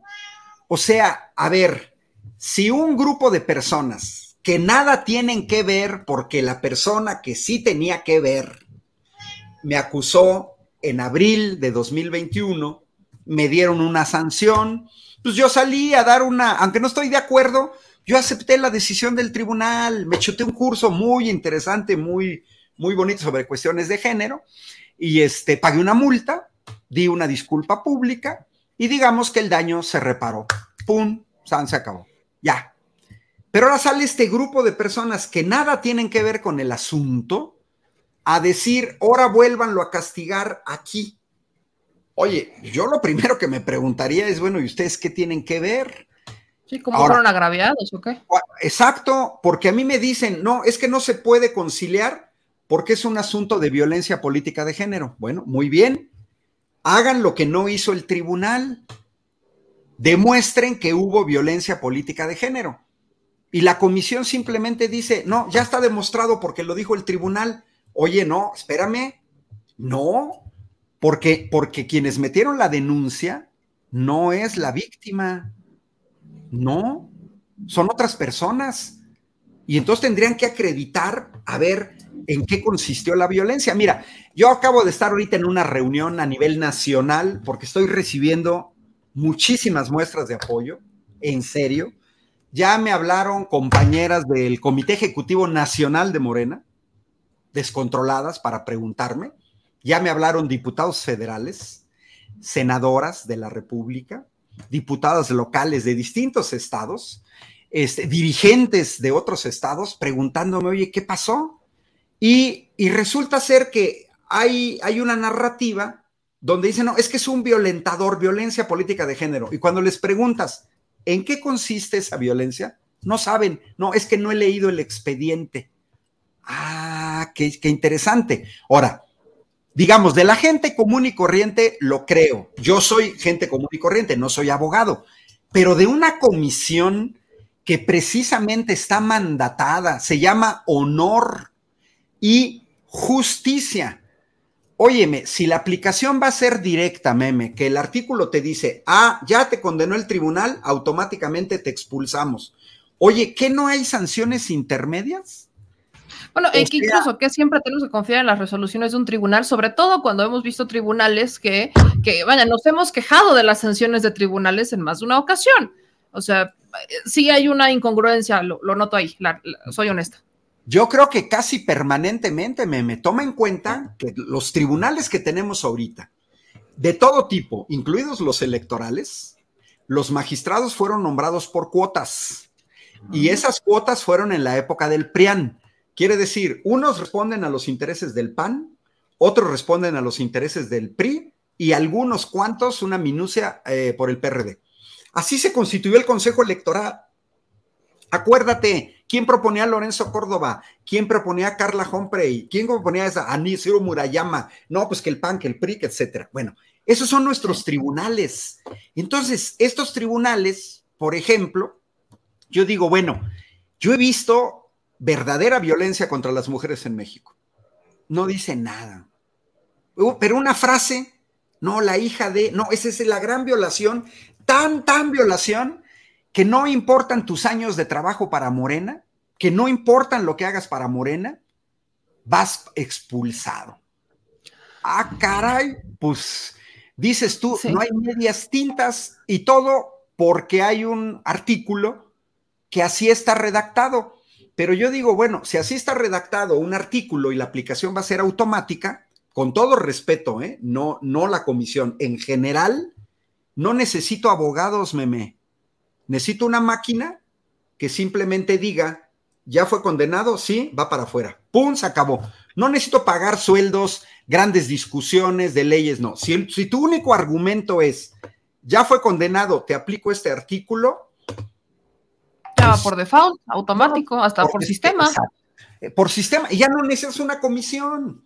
Pues entonces métele todo como una maquinita. Aquí veo en el chat la pregunta y creo que la, respuesta la, la, hace un momento, pero quisiera profundizar en esto.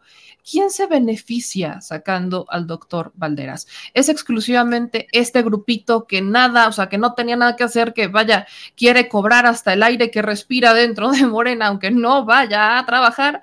¿O hay otros intereses detrás que, pues, que, a los que le estorbe, digamos, ahí en, en Morena, en Querétaro? Pues mira, es una mezcla.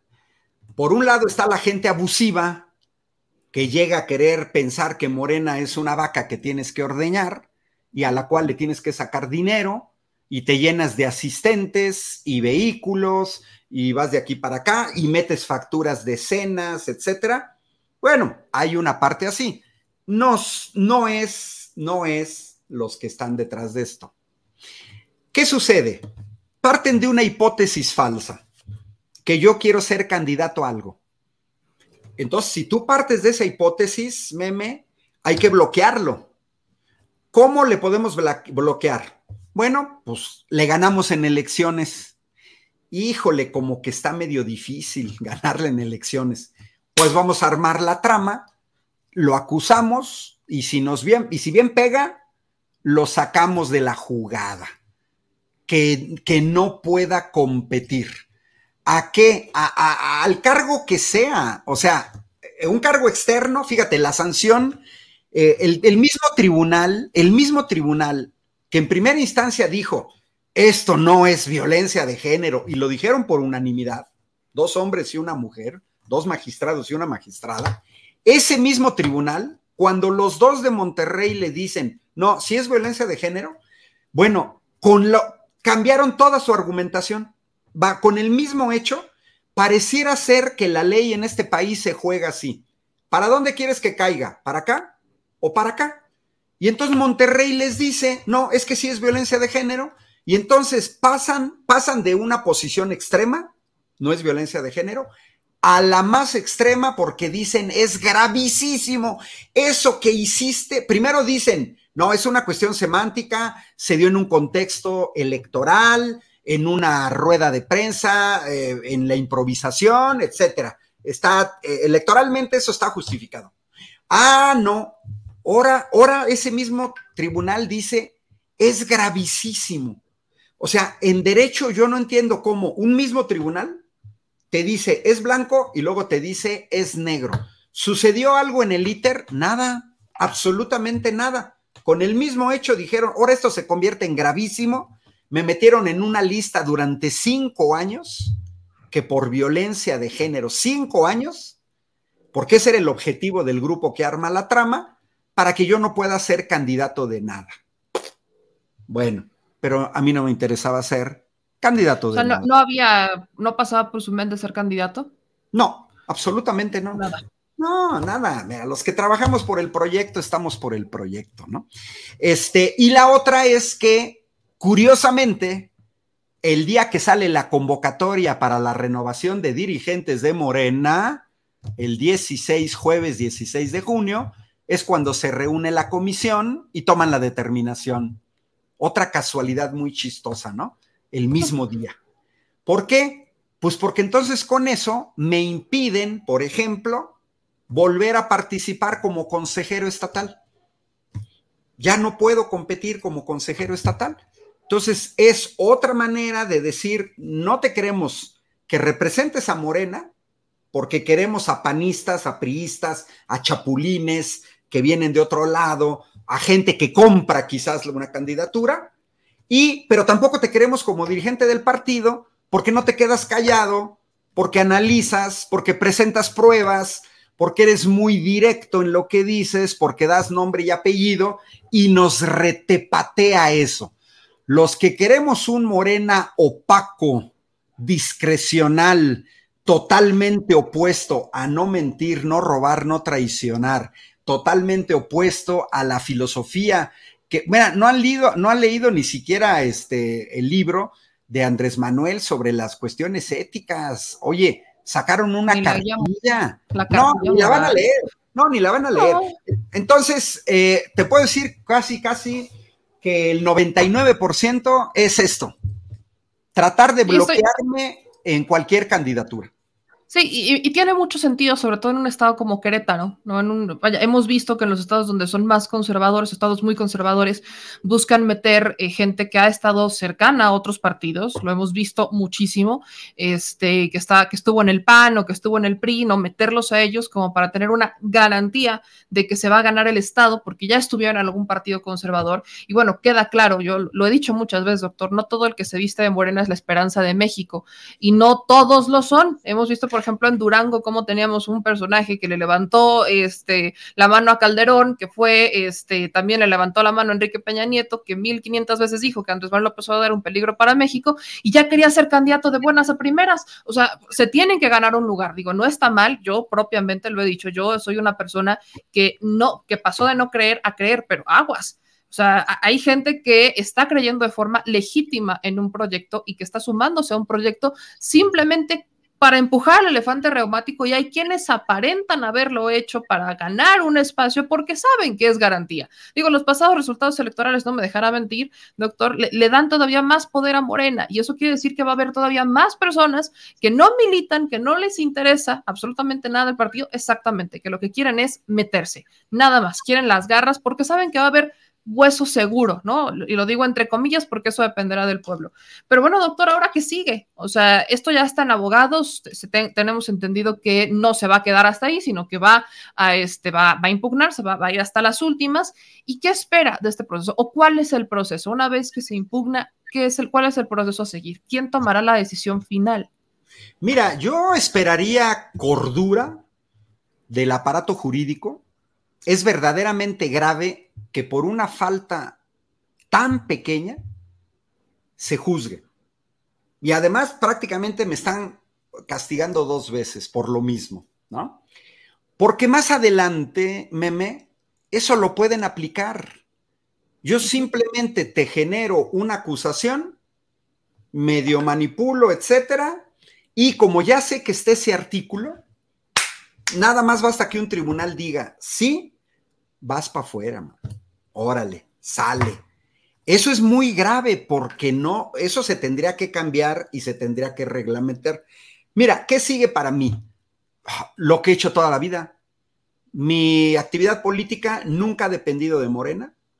Los análisis que yo hago, aunque a gente de Morena no le gusten, hago mi análisis.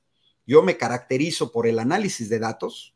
Soy matemático soy profesor universitario y entonces mi trabajo va a seguir siendo eso. Mira, mañana voy a estar en TV Capital 21 con Azul Alzaga y Juan Becerra haciendo un análisis de las cuestiones del gas. Y yo voy a seguir colaborando en todo el tema de energéticos. De hecho, para que te des una idea, pues me habló Rafael Barajas, el presidente del Instituto Nacional de Formación Política de Morena, porque quiere que siga yo en un espacio como el que habíamos detonado de la luz de la reforma, que fueron meses de trabajo con un equipo para divulgar la luz de la reforma y posiblemente el instituto abra otro espacio que yo voy a coordinar sobre energéticos en general, o sea, gas, petróleo, elementos que salgan con, con el estilo que yo he manejado, eh, con la fuente, con esto, y, eludiendo temas técnicos que puedan este, seguir. Entonces, yo me tengo que defender porque tenemos un presidente que eso es lo que nos ha enseñado. O sea, lo peor que puedes hacer en este contexto es tirar la toalla. Yo sé que tengo la razón, me tengo que defender. Hoy, hoy me dio mucha satisfacción ver a la enorme cantidad de compañeras de Morena que me acompañaron en la rueda de prensa, todas dirigentes, toda gente que viene de muchos años de atrás, porque saben perfectamente que esta es una ignominia, que es una infamia. Eh, precisamente de la gente que me acusan, mira, o nunca hicieron nada por Morena, la verdad, nada, pero nada es nada, o entraron ya en esta fase de, ah, quiero la candidatura. Eh, yo he cuestionado mucho, meme, lo que tú acabas de señalar, porque es una soberana tontería. Por ejemplo, aquí gobierna el PAN. Y entonces nos dicen, es que vamos a meter a un panista. Digo, a ver, miren, yo no conozco sinceramente a un panista que llegue a la casilla de votación y diga, voy a votar pan, pan, pan, pan, ah, pero aquí voy a votar morena porque me puso a un panista. Híjole, o sea, yo creo que, quien piensa eso, pues no tiene los pies en la tierra. Eh, ah, yo podría decir eh, el caso de Bernardo Batis, cuando se salen del PAN con Jesús González Esmal, quizás tú no lo recuerdas, pero es una fractura dentro del PAN. Es como la fractura en España de Vox, que se le salen al Partido Popular por la extrema derecha, o, es como la fractura de ciudadanos del Partido Popular que se le salen por el centro. Yo lo entendería. Yo entendería a, un priista que deje el PRI con un capital político. Ah, bueno, voy de acuerdo. El mismo Barbosa que decíamos de Puebla, pues viene de un desprendimiento del PRD, de aquel grupo de senadores perredistas que se pasan al último momento a la 4T. Yo eso lo entiendo. Pero lo que no entiendo es que nada más porque es panista, ya lo pongo. Mira, eh, hay una falta de responsabilidad en ciertos líderes nacionales que no hacen análisis postelectorales. Nosotros en 2018 hicimos que Andrés Manuel ganara en Querétaro.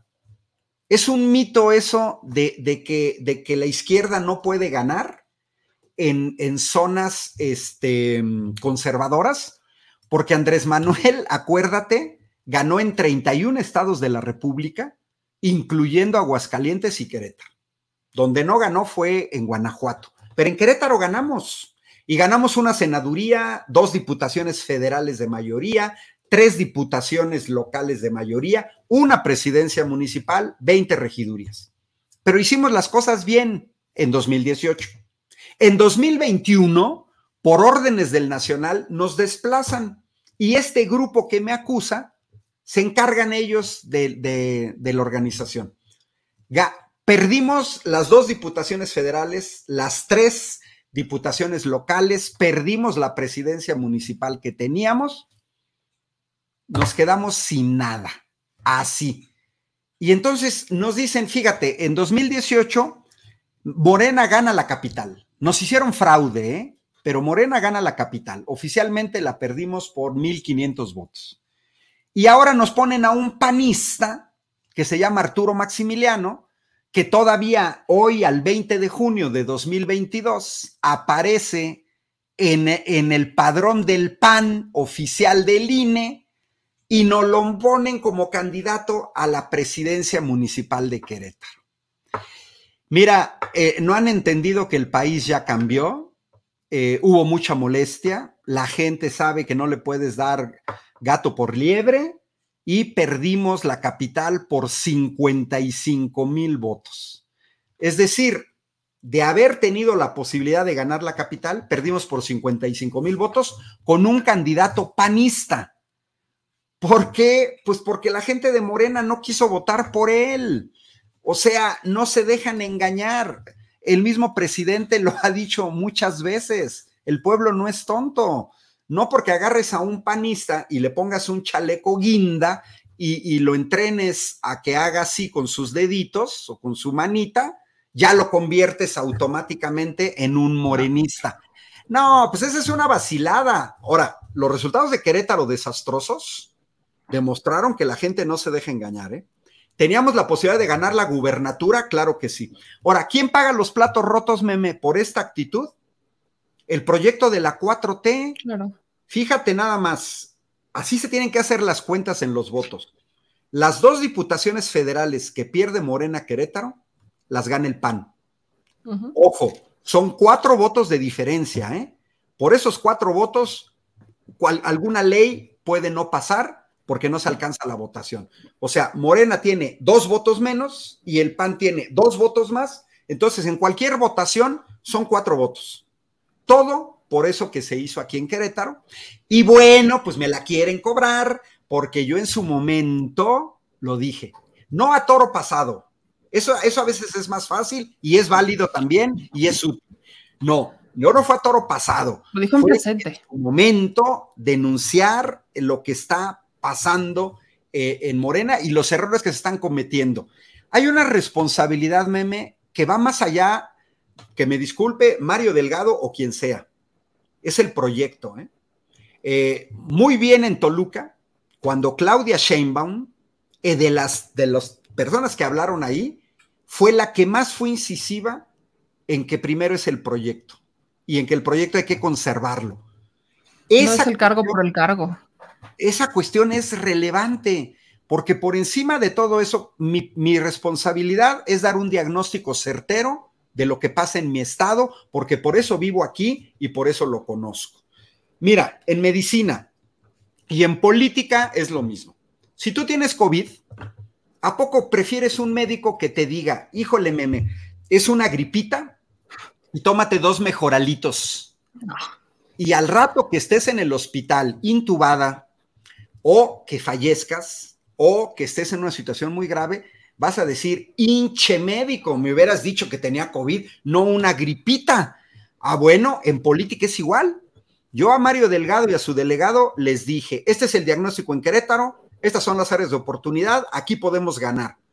No les gustó el diagnóstico, muy su problema, pero mi obligación era el diagnóstico. ¿Por qué? No, y, y ser realistas, es ser realistas, sí. o sea, no, no, no, no puedes llegar, y yo lo, creo que lo, hemos cuestionado mucho, yo lo he escuchado mucho hacer estos cuestionamientos de no puedes decir, ah, vamos a ganar 6 de 6, cuando sabes claramente que hay estados en donde no tienes posibilidad, digo, eso no quiere decir que no le vas a echar ganas, eso no quiere decir que no los vas a pelear, pero vas con, vas con la frente en alto y vas diciendo, bueno, al menos estoy re, soy realista de que posibilidades pues le voy a tener que echar más ganas, pero no es como de, ay, sí, ya los gané solo porque Morena. No, ahora yo le, quiero hacer esta pregunta porque me, preocupa y lo veo más allá.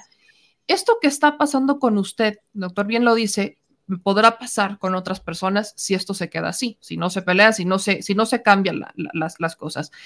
¿Cree que sea, vaya, una estrategia para destruir a Morena desde adentro? La propia naturaleza, que muchos le dicen de las izquierdas de no ponerse de acuerdo, o que el proyecto se está destruyendo. Esto es una ruptura, eso representa una ruptura o representaría una ruptura o todavía no, doctor. No, no, no, mira, yo creo que hay que tener, eh, hay que tener cuidado.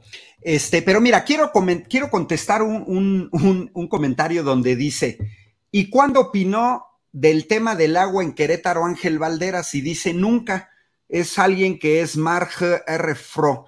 Bueno, pues yo a esa persona le recomiendo que se lea el Universal del 21 de mayo, el Universal del 28 de mayo, porque ahí escribo dos artículos criticando la privatización del agua. Y luego además también le, daría, le diría a Marge RR, que tiene un escudo del Barcelona, pues que si no me vio, eh, afuera del Congreso protestando el día que se estuvo discutiendo la ley.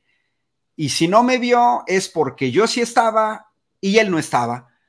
Y además a lo mejor tampoco me vio en la marcha que organizó el Frente Nacional en defensa de la soberanía, porque también ahí estuve. Pero tampoco seguramente me vio en la oficina del director de Conagua, en donde hemos ido a solicitar información sobre las concesiones del agua. Es decir, a veces falta mucha información. No, Así mira, yo creo que no. Yo, yo creo que Morena es un partido joven, tiene que crecer, tiene que aprender.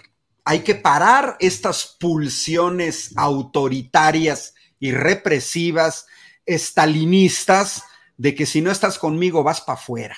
Mira, de Sousa, Boaventura de Sousa Santos, muy atento a la política en México, con respecto a Morena, previene. No se puede poner al frente de Morena a hombres que vienen de otros partidos que son neoliberales. Gente de derecha disfrazada que no pudo crear una alternativa y opta por infiltrar a Morena y destruirla desde dentro. Esa táctica de la derecha se ha ejecutado desde siempre en todo el continente. Es necesario proteger este régimen de una tentación que venga de la derecha. Mira, yo no tengo ningún problema personal con Mario Delgado, ninguno, absolutamente ninguno, pero a mí me queda claro que él apoyó el pacto por México. Y a mí me queda claro que mientras él apoyaba el pacto por México y él apoyaba la reforma laboral, la reforma energética y la reforma educativa, yo estaba en las calles luchando en contra de la legalización del outsourcing, era en ese momento era dirigente sindical, mientras él apoyaba el pacto por México, yo estaba en 21 estados de la República dando apoyo al movimiento magisterial en una gira como la que hice de la reforma energética, y mientras él apoyaba el pacto por México, nosotros luchábamos desde el Movimiento Nacional en Defensa del Petróleo, que viene desde 2007, que es cuando yo me integro al sector de, al análisis del sector de energéticos, y a mí me queda claro eso. O sea, esto que dice Boaventura de Sousa no es eh, un espantapájaros, meme. Es lo que pasó en Brasil con el PT y es lo que pasó con el MAS en Ecuador y es lo que pasó con el traidor Luis Almagro en Uruguay. O sea, Boaventura de Sousa dice, aguas morena, sigan metiendo gente de derecha y al rato, desde ahí viene la destrucción. Porque la destrucción del MAS en Ecuador no vino de fuera, meme, vino del traidor adentro. Lenin Moreno. Desde ahí vino. Y la traición a Pepe Mújica fue por parte de Luis Almagro. Traición. No, no de afuera, no que te derroten por fuera, no, sino simplemente el peligro que se tenga por ahí. Mira, yo me esperaría eh, que no. Hay renovación de- del partido, vamos a ver cómo se da. Sería un gravísimo error ver acarreos tipo PRD, tipos PRI, dedazos. Ya por sí la convocatoria que se emite viola los estatutos y, este, y eso ya genera este, problemas. Y pues parece ser que hay, que hay que dar la lucha también adentro. Este, lógicamente yo ahorita estoy fuera, pero pues mira, la 4T es muy amplia, la 4T no depende de Morena o no depende solo de Morena. Tú lo has visto en el gobierno federal, hay una enorme cantidad de personas que no están en Morena. Este, en representaciones popul- de populares hay mucha gente que no está en Morena y, y yo digo que está bien porque es una cuestión de amplitud. Simplemente hay que, hay que tener cuidado. Yo no veo ahorita, no veo signos de una ruptura. Ni yo, ni yo voy a despotricar contra Morena. Eso sí, si no me reintegran a Morena, pues yo voy a tener mucha más libertad de criticar lo que se está haciendo eh, de Morena. Yo soy dirigente desde 2015, creo que es la primera vez que discuto cosas internas de Morena en público. Sí, hemos salido a ruedas de prensa como dirigentes, pero bueno, siempre en nuestro estado este, local. Pero esa es la cuestión, es defender un proyecto que nosotros sí participamos en la construcción. Porque mira, los que, esto, esto en la, la vida sí es, el que no participa en un proyecto, en sembrar un huerto, en construir una casa, en canalizar un río, en el tequio para, para asfaltar una, una calle, el que no participa en eso y llega y todo ya está servido, cree que todo es muy fácil y no, no es así.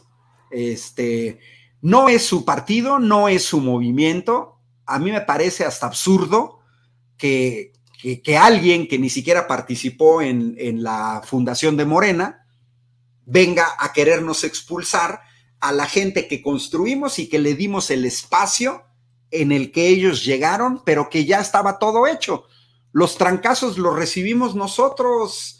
El tener a los policías antimotines con toletes y escudos, por ejemplo, el 13 de diciembre de 2013 en el Congreso de Querétaro, donde estábamos encapsulados, fuimos nosotros.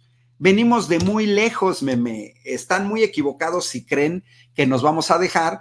Y pues yo no estoy solo, porque no soy yo solo. Yo represento a todo un equipo. tenemos un equipo de trabajo y pues vamos a dar la batalla contra este, esta determinación absurda, kafkiana, totalmente desproporcionada.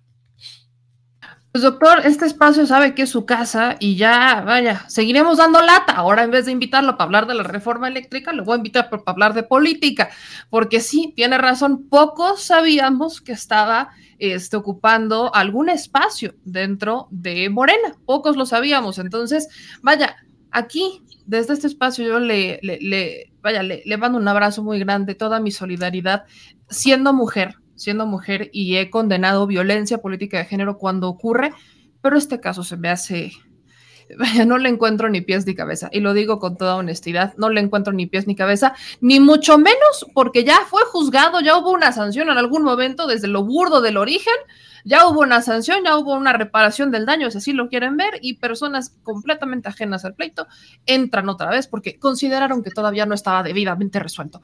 Son intereses y eso es otra cosa, eso es otra cosa, y pues doctor ya sabe que con todo mi cariño y todo mi, todo mi, toda mi admiración, este espacio siempre, siempre va a estar disponible para usted. Doctor. Cierro con una anécdota, meme, para que veas cuando yo llego a la dirigencia sindical del sindicato de académicos de la universidad, en la primera reunión que tengo con mi comité ejecutivo, les digo, aquí que sea claro, aquí no vamos a defender a aviadores, aquí no vamos a defender a acosadores sexuales, aquí no vamos a defender agresiones a mujeres de ningún tipo, ni alumnas ni maestras.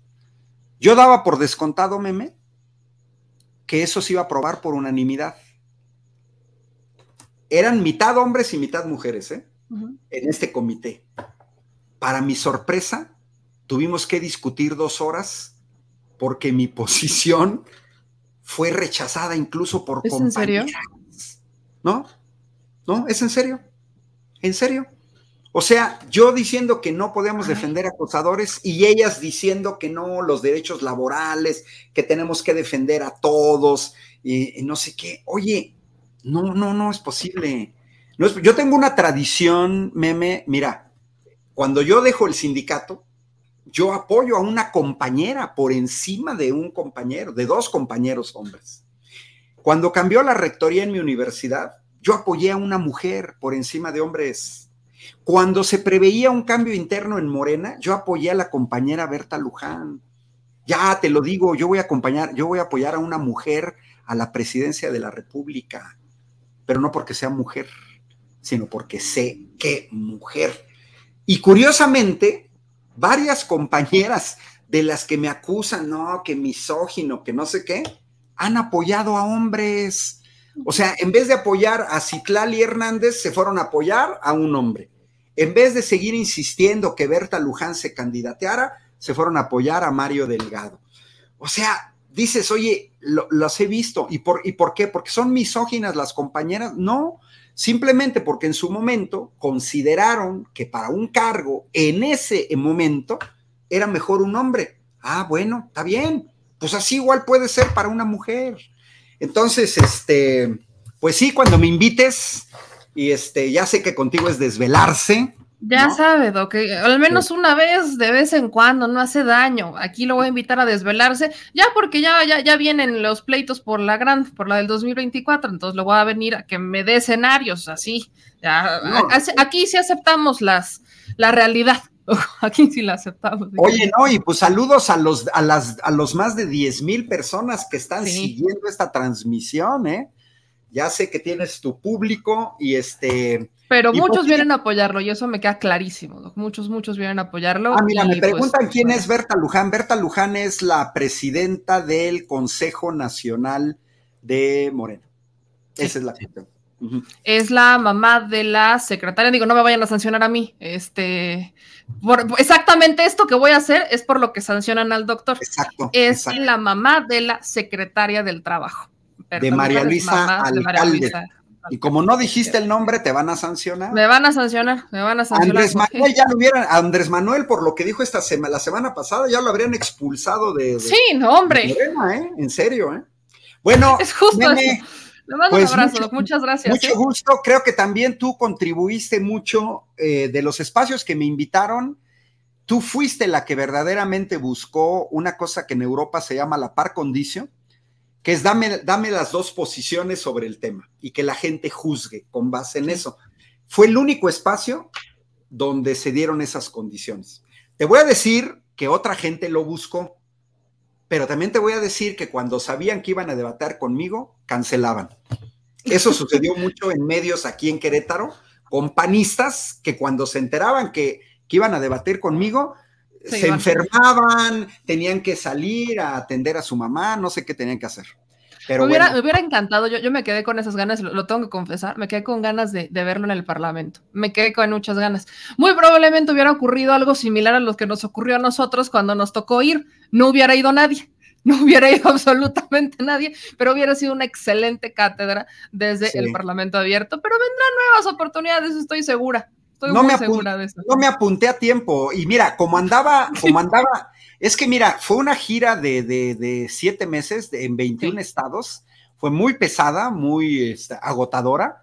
Entonces, pues yo andaba más en aquello, o sea, explicando la reforma desde una universidad como la Universidad Veracruzana, con pues mucho auditorio, o con el eh, Colegio de Ingenieros Mecánicos y Electricistas de Veracruz. Pero mira, lo mismo anduve en Tlatlaya, en Tejupilco, en Temuaya, en pueblitos pequeños, eh, 20, 30 personas alrededor de, de sillas, sin proyector, sin nada, platicando con la gente. Porque pues es lo que hay que hacer, ¿no? Así es. ¿Vale? Es lo que hay que hacer, el trabajo territorial. Eso es lo que hay que hacer desde abajo. Y pues Doc, yo aquí ya sabe, ya, ya lo tengo en lista para otro análisis, ya más político, y le mando un gran, gran abrazo porque vaya, vaya que lo estimo y vaya que, que nos ha enseñado mucho en este espacio. Gracias, Meme, y saludos a todos los que siguieron esta transmisión. Y gracias por que su lo apoyo. sigan en sus redes sociales, Doc, en donde lo encuentran también, por ser una Mira, vez, es- el apoyo. Es facilísimo. Ángel Valderas en Facebook, en Twitter y en YouTube. Ángel está. Ándale, pues. Pues Doc, nos estamos viendo, que descanse y le mando un abrazote. Gracias, Meme. Hasta luego. Cuídese mucho. Hasta luego. Adiós. Pues ahí lo tiene, ya lo escuchó. Yo justo por eso lo hice, justo por eso cuando mencionó el, el nombre de Berta Luján, dije, lo voy a hacer, porque exactamente el ejemplo, exactamente ese es el ejemplo del por qué eh, eh, deciden que eh, retirarle los derechos políticos al doctor Valderas. Yo no lo logro entender. Por ahí me preguntaban mucho, bueno, ¿y quién es? Eh, ¿En dónde se origina eh, el problema? ¿Dónde nace? Bueno, se, se lo comparto. El origen del problema vaya, la, la- la denuncia original la presenta, y le voy a compartir sus redes sociales porque, bueno, son públicas, Frida González Loyola. Frida González Loyola, que fue candidata a diputada local por el Distrito 1 en Querétaro.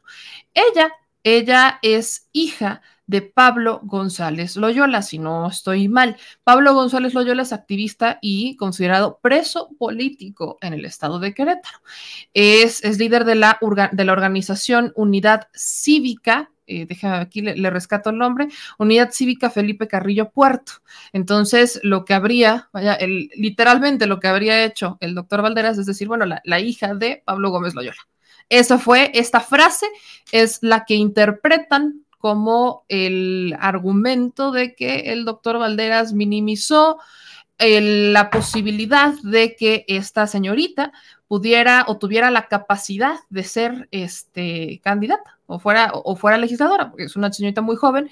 Entonces, ella, hija de Pablo este, González Loyola, es la que interpone la queja inicial, porque literalmente lo único que dijo el doctor fue lo que yo acabo de mencionar en este momento, diciendo, bueno, pues es que este no, no, no, tenía el nombre como tal, el argumento del doctor Valderas es que no tenía el nombre como tal de, este, de esta señorita que se llama Frida, no tenía el nombre como tal, y entonces, pues simplemente dice, bueno, la hija de Pablo González Royula, que es famoso activista eh, conocido en el Estado, entonces, bueno, simplemente lo menciona tal cual, como se lo acabo de decir, y acto seguido, ella ella se, ella se queja, presenta la denuncia, la comisión presenta la denuncia ante los tribunales por violencia política de género, pasa todo el proceso, el tribunal primero dice que no hubo violencia política de género, siguen, apelan, van a la segunda escala, la sala Monterrey dice sí, que sí hubo, no entraron al fondo, dijeron, bueno, sí, sí hubo, entonces, ¿cuál fue la sanción? Bueno, al doctor Valderas lo mandan a un curso, el doctor Valderas entra en un curso y de estando ya en ese curso, tiene que ofrecer una disculpa pública y bueno, asunto resuelto,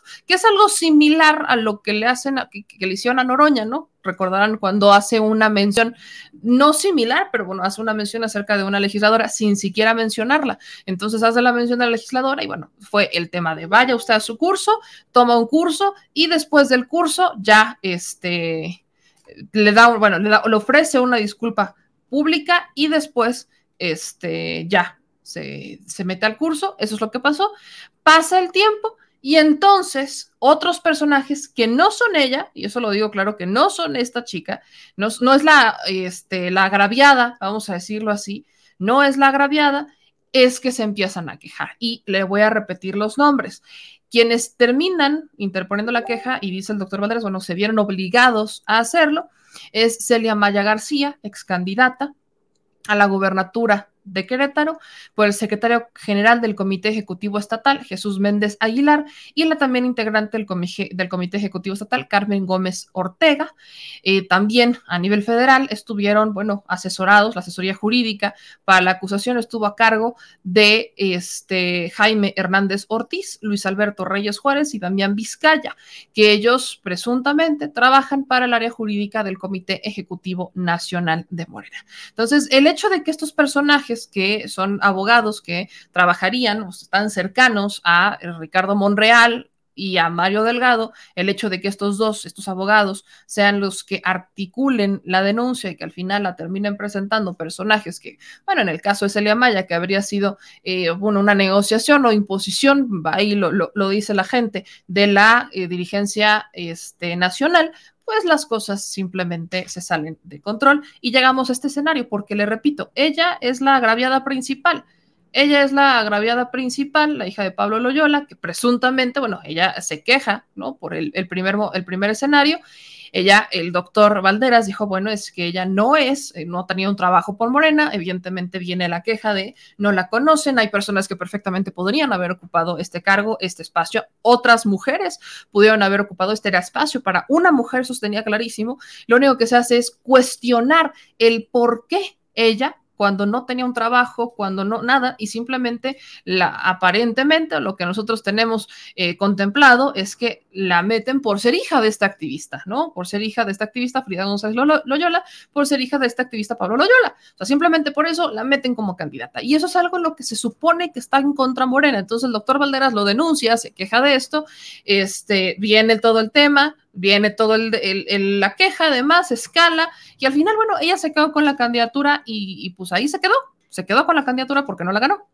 No, no, no bastó con que fuera eh, hija de un activista para ganar y tampoco bastó con el trabajo que hizo, simplemente no, no la gana. Entonces le atribuyen a que Morena pierde en el Estado por el famoso conservadurismo y vaya, el problema, y yo lo que decía, porque ahí hubo quizás un, malentendido con eh, Marge Refro, porque no, no, no, no, por, no por Ángel Valderas habría una ruptura con Morena, me refiero a estas prácticas, Mar, a estas prácticas, justo estas prácticas que se supone que Morena dijo que no iba a, hacer. se supone, ¿no? Supuestamente no. Existen cuotas, ¿no? Claro, Morena tiene sus cuotas en donde dicen hay una cuota para aquellos que no están afiliados la mayoría deberían ser de las bases de Morena, pues se supone que para eso está el partido, para reivindicar la política. Y eso es a lo que yo me refería, Mar. No, no, no lo malinterpreten desde el otro sentido, evidentemente no es solamente por el caso del doctor Valderas, que aunque sí es alguien importante por la lucha que ha eh, tenido desde la izquierda y desde el movimiento, vaya, me refiero al, al, al fondo del asunto, a esta práctica, pues a esta práctica me refiero. Ahora, vamos a ver qué es lo que pasa. El propio doctor Valderas, pues ha dicho que él va a irse hasta las últimas consecuencias, y no, pues que congruencia de izquierda se lucha, se lucha.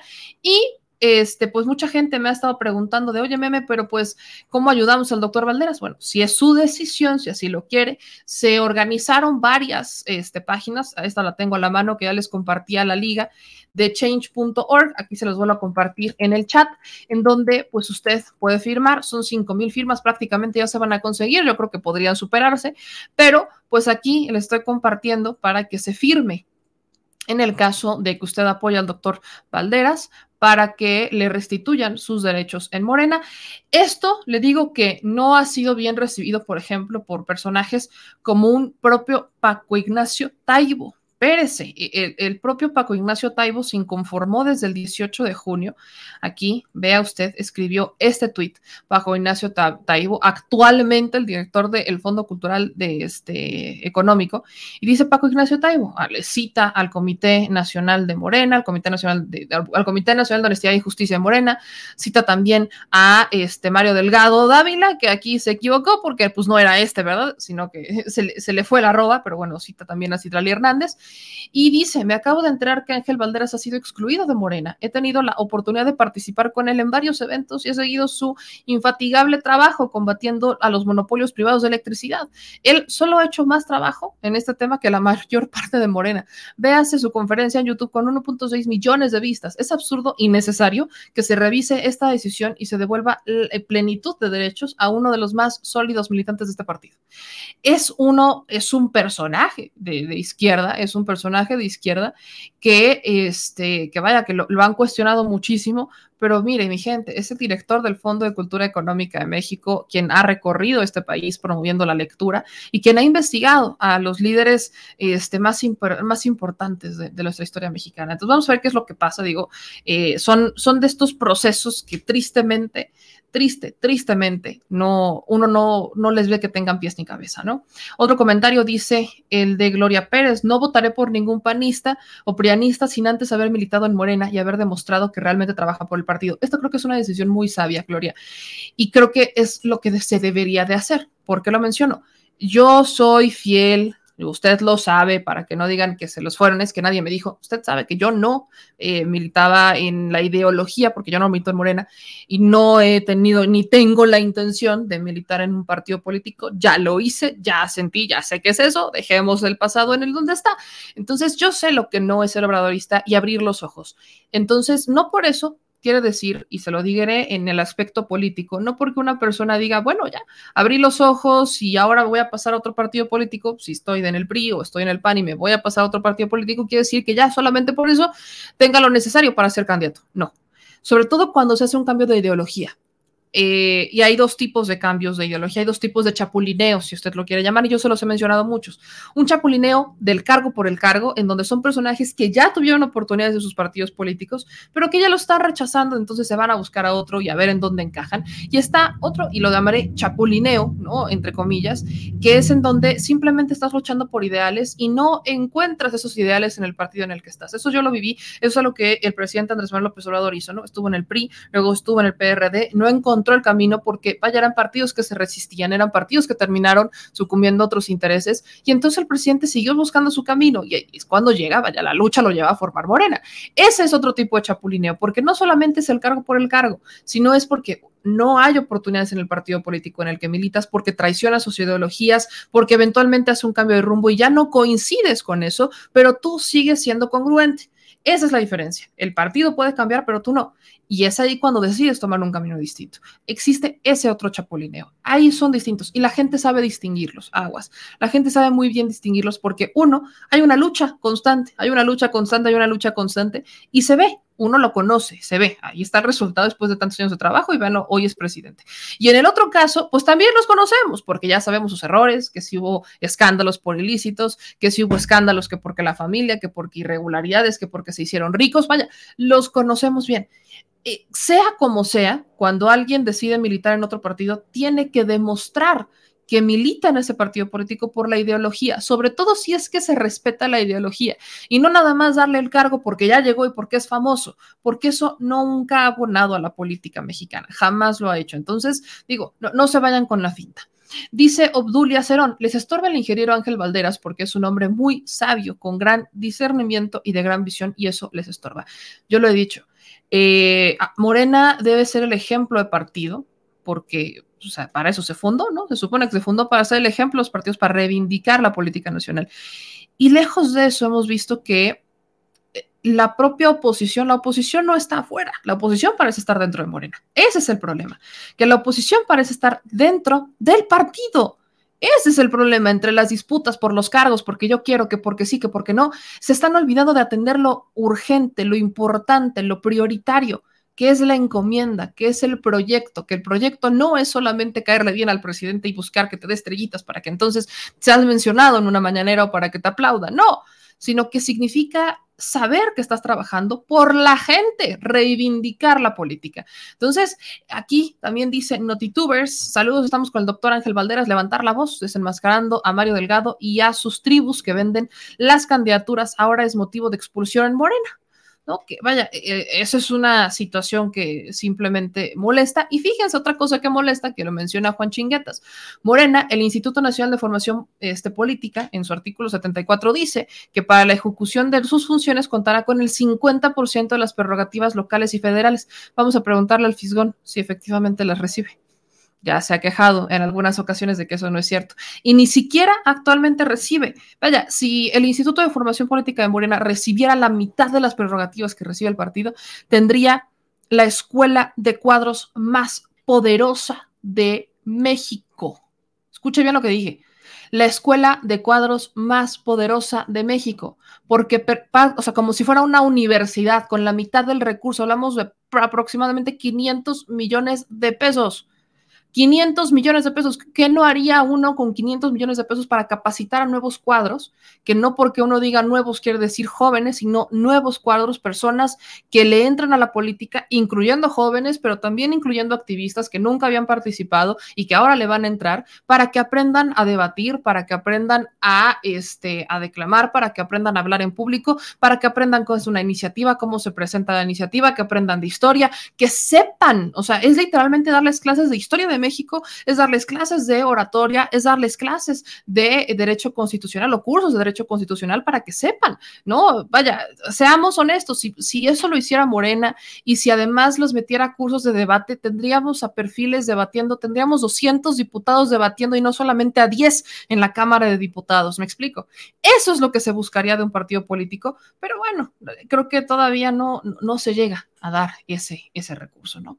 Eh, dice José Alfredo Saldívar, me soy de Jiménez, Tamaulipas, y lo que dice el doctor Valderas es cierto, el Comité Estatal de Morena ha hecho lo mismo, se prestó en las elecciones del 2021, o sea, que han estado metiendo gente que ni, pies ni cabeza. Y ahorita al final leo los superchats que muchas gracias nos han mandado el día de hoy, pero otro ejemplo de lo que le menciono es justamente la última noticia del día, y tiene que ver con esta disputa entre Marcelo Ebrard y Adán Augusto.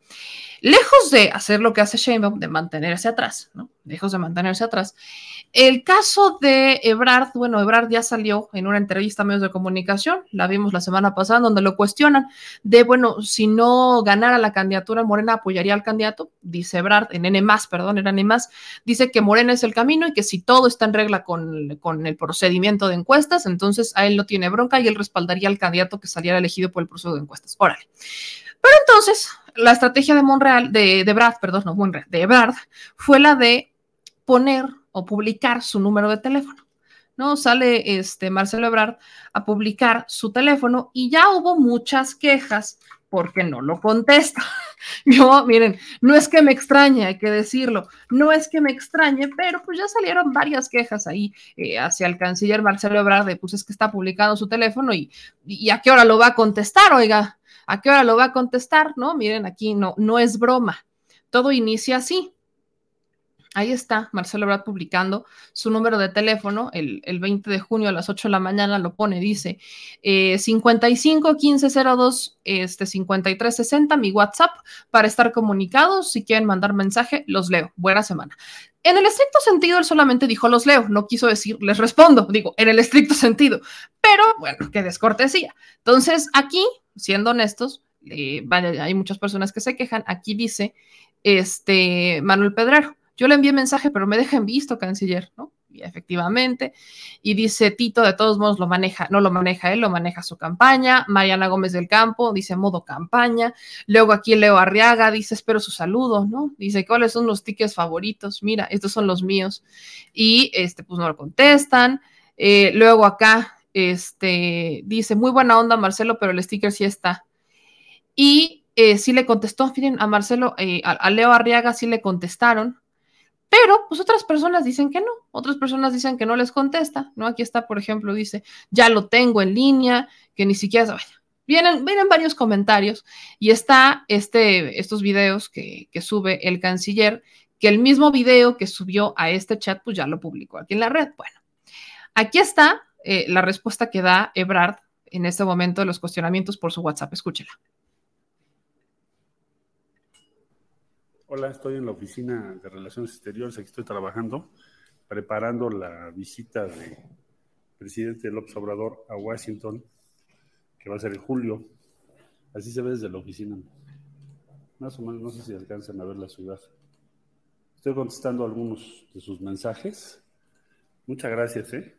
Si me tardo, tenganme paciencia. Ahorita me voy a integrar una reunión sobre... ¿De qué es la reunión?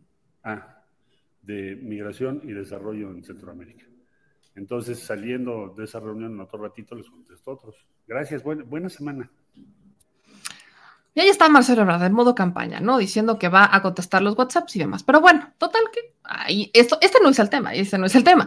El tema es que este fin de semana y el secretario de Gobernación, Adán Augusto, se fue a mi rancho, fue a Puebla, porque en Puebla fue, a dar anuncios que le gustaron al gobernador, como por ejemplo el tema del aeropuerto. Se acordará que yo fui a plantear este tema a la mañanera, en donde le dije al presidente, bueno, que el gobernador de Puebla se quejaba un poco de que el gobierno federal no apoyaba a Puebla como si apoyaba a otros estados y que Puebla quería, ¿no? Este aeropuerto, eh, que el aeropuerto de Puebla fuera como un gran centro, centro de carga y meterle recurso al aeropuerto, pero en realidad lo que quiere el gobernador es como fraccionar y privatizar o que entre la inversión privada. De por sí el aeropuerto Puebla es privado, se privatizó en administración de Rafael Moreno Valle, casi privatizan el aire, no les dio tiempo.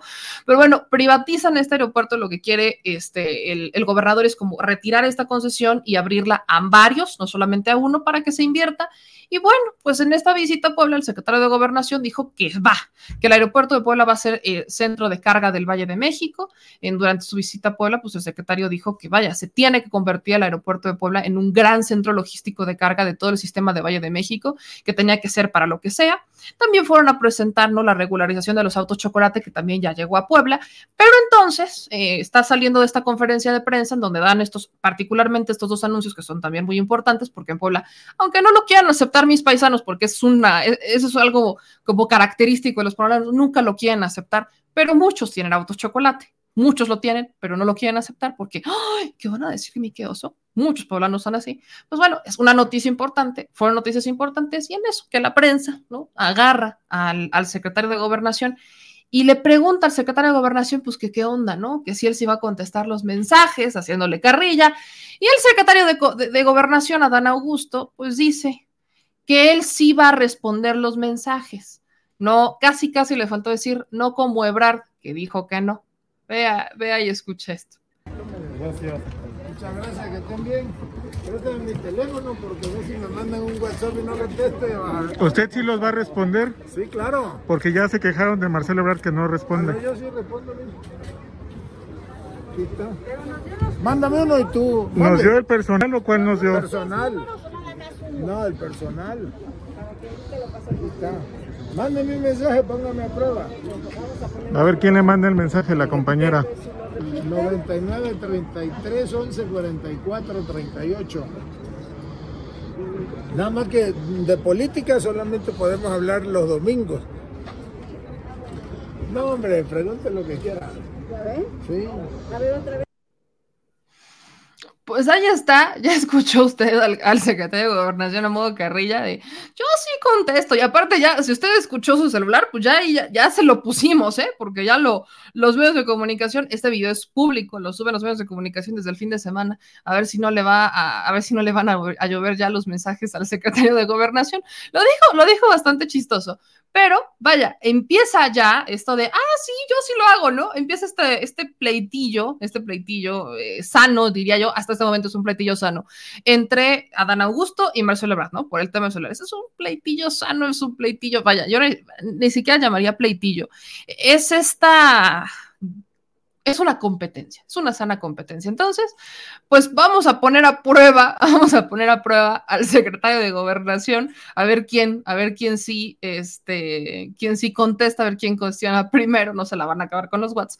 Pero en lo que ya, en lo que ya digo, creo que todavía no es tiempo, bien dice Maura, no saben en lo que se metieron, eh, es el que ciertos ya personajes dentro del partido ya digan así como de, quién soy, pues, ¿no? Así literalmente quién soy. O a quién le voy. ¿Por qué lo menciono? Porque creo que todavía no es tiempo. Esa es mi muy humilde opinión. Esto lo digo a modo de editorial incluso. Usted opine, de eso se trata, de opinar, de politizar el tema. El presidente de la mesa directiva de la Cámara de Diputados, Sergio Gutiérrez Luna, pues le preguntan, ¿no? Que él con quién va que él con quién va. Y lejos de contestar de pues, quien decida la encuesta y demás y mantenerse su voto como secreto, pues dice, yo me voy con López, o sea, vamos de López a López y él dice, yo voy con Adán Augusto. Escuche lo que dijo este Sergio Gutiérrez Luna. ¿Cuál es su corcholata? Ah, pues ya lo mencioné, mi querido amigo Adán Augusto, alguien que genera consensos, alguien que está haciendo política, una persona que a nuestro juicio puede al interior de Morena y al exterior, generar consensos y buscar soluciones. Yo creo que el proceso para elegir candidato a la presidencia debe ser un proceso de unidad, un proceso de respeto y es válido tener preferencias personales, como es mi caso con Adán Augusto. López por López. Estamos haciendo las cosas más transparentes, con cartas abiertas, eh, poniendo sobre la mesa quiénes son los que pudieran ser.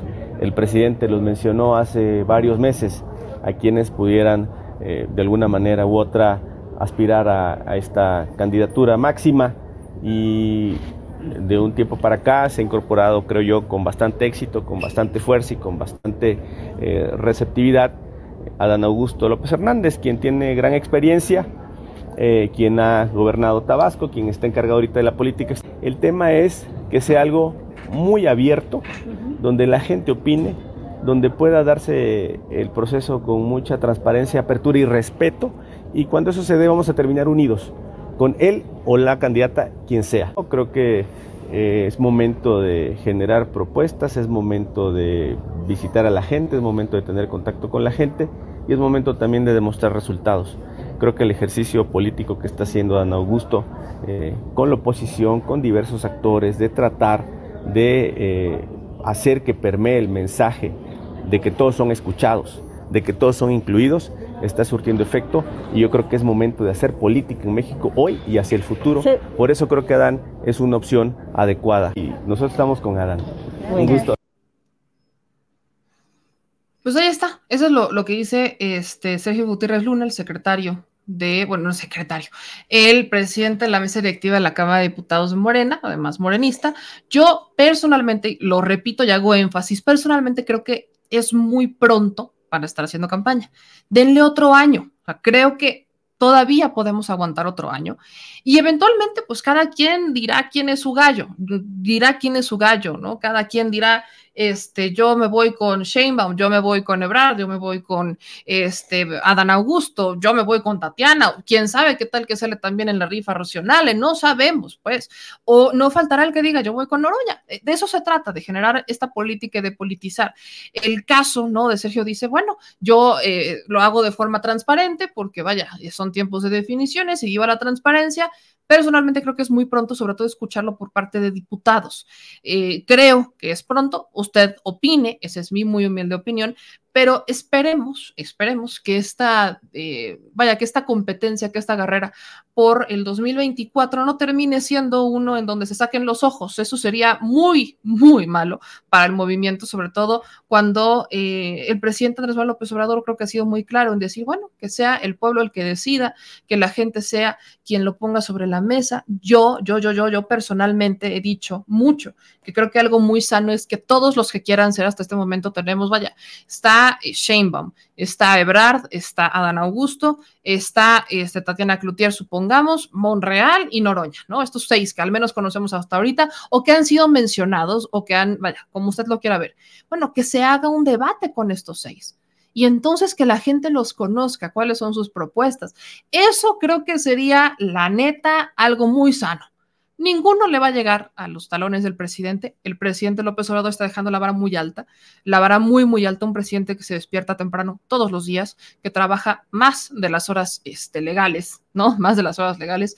Eh, es un presidente que hace giras, que trabaja de lunes a domingo, que sí se da sus tiempos de descanso, pero son en fechas específicas, son fines de semana, que también, ¿no? Demuestra, y esto creo que es importante porque nos da una lección de cómo se puede trabajar y también tener tiempos para hacer ejercicio, para distraerse, que son sanos aguas son sanos, en una cultura en donde eh, tristemente en México se dice, bueno, el que trabaje más, el que trabaje más y el que trabaje más es el que mejor le va. Bueno, sí hay que trabajar, el trabajo dignifica, pero aguas, que también hay que buscar por el, el descanso, las vacaciones y demás. Entonces, mientras estamos en todos estos debates, mientras en México pues estamos todavía en, esta política electoral, creo que los ciudadanos tenemos todo este derecho a, a, ver, ¿no? A ver quiénes son nuestros candidatos, cuáles son sus posturas, qué es lo que proponen. Y esto debería de ocurrir en todos los partidos políticos, no como por ejemplo en las pasadas elecciones con el Partido Acción Nacional, qué terrible, en el que solamente tenían un candidato y realizaron elecciones para ese candidato, que fue Ricardo Anaya. Y fue lo mismo que hizo Margot Cortés. O sea, todavía se dignan hacer un proceso electoral en donde solamente hay un candidato y desplazaron a los demás. Eso no es democracia. O sea, eso no es democracia, es nada más el de voten por mí para que tengamos como el trámite de que ya llegué y llegué con votos. Pero eso no es democracia. Ojalá todos los partidos tengan este proceso interno que se llama pre-campaña, ¿no? Porque no lo vayan a confundir ahí con la propuesta del PAN, que son, del PAN, que son las, este, las internas, ¿no? Las elecciones internas, que vaya, en México se le llaman pre-campaña, de eso se trata.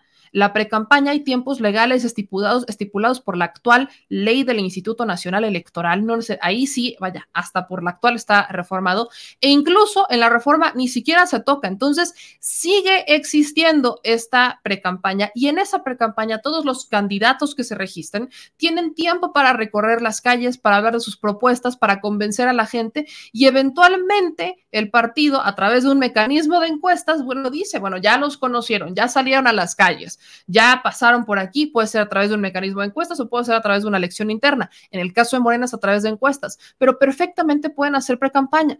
Tristemente en México, eh, y lo digo tristemente porque vemos que, hay, que hacen más pre-campaña los candidatos únicos que los que sí hay disputas. ¿Por qué? Porque quieren aventajar ¿Qué ocurrió? ¿Quién hizo precampaña sin tener la necesidad de hacer precampaña? Durazo, por ejemplo, en Sonora. Durazo, el actual gobernador de Sonora, hizo una precampaña. Él fue, eh, si no estoy mal, el único de los candidatos de Morena que hizo precampaña oficial, porque sí recorrió las calles e hizo precampaña, fue Durazo. Y fue para aventajar porque él no la necesitó. Él fue candidato único, también fue el candidato único, si no estoy mal, si no mal recuerdo y corríjanme si me equivoco, fue candidato único. Entonces, al ser candidato único, no requería la precampaña porque no tenía con quién pelearse. Entonces, o con quién disputarse la candidatura. Ojalá, ojalá este proceso y que usted sepa que esto se puede hacer y que es completamente legal.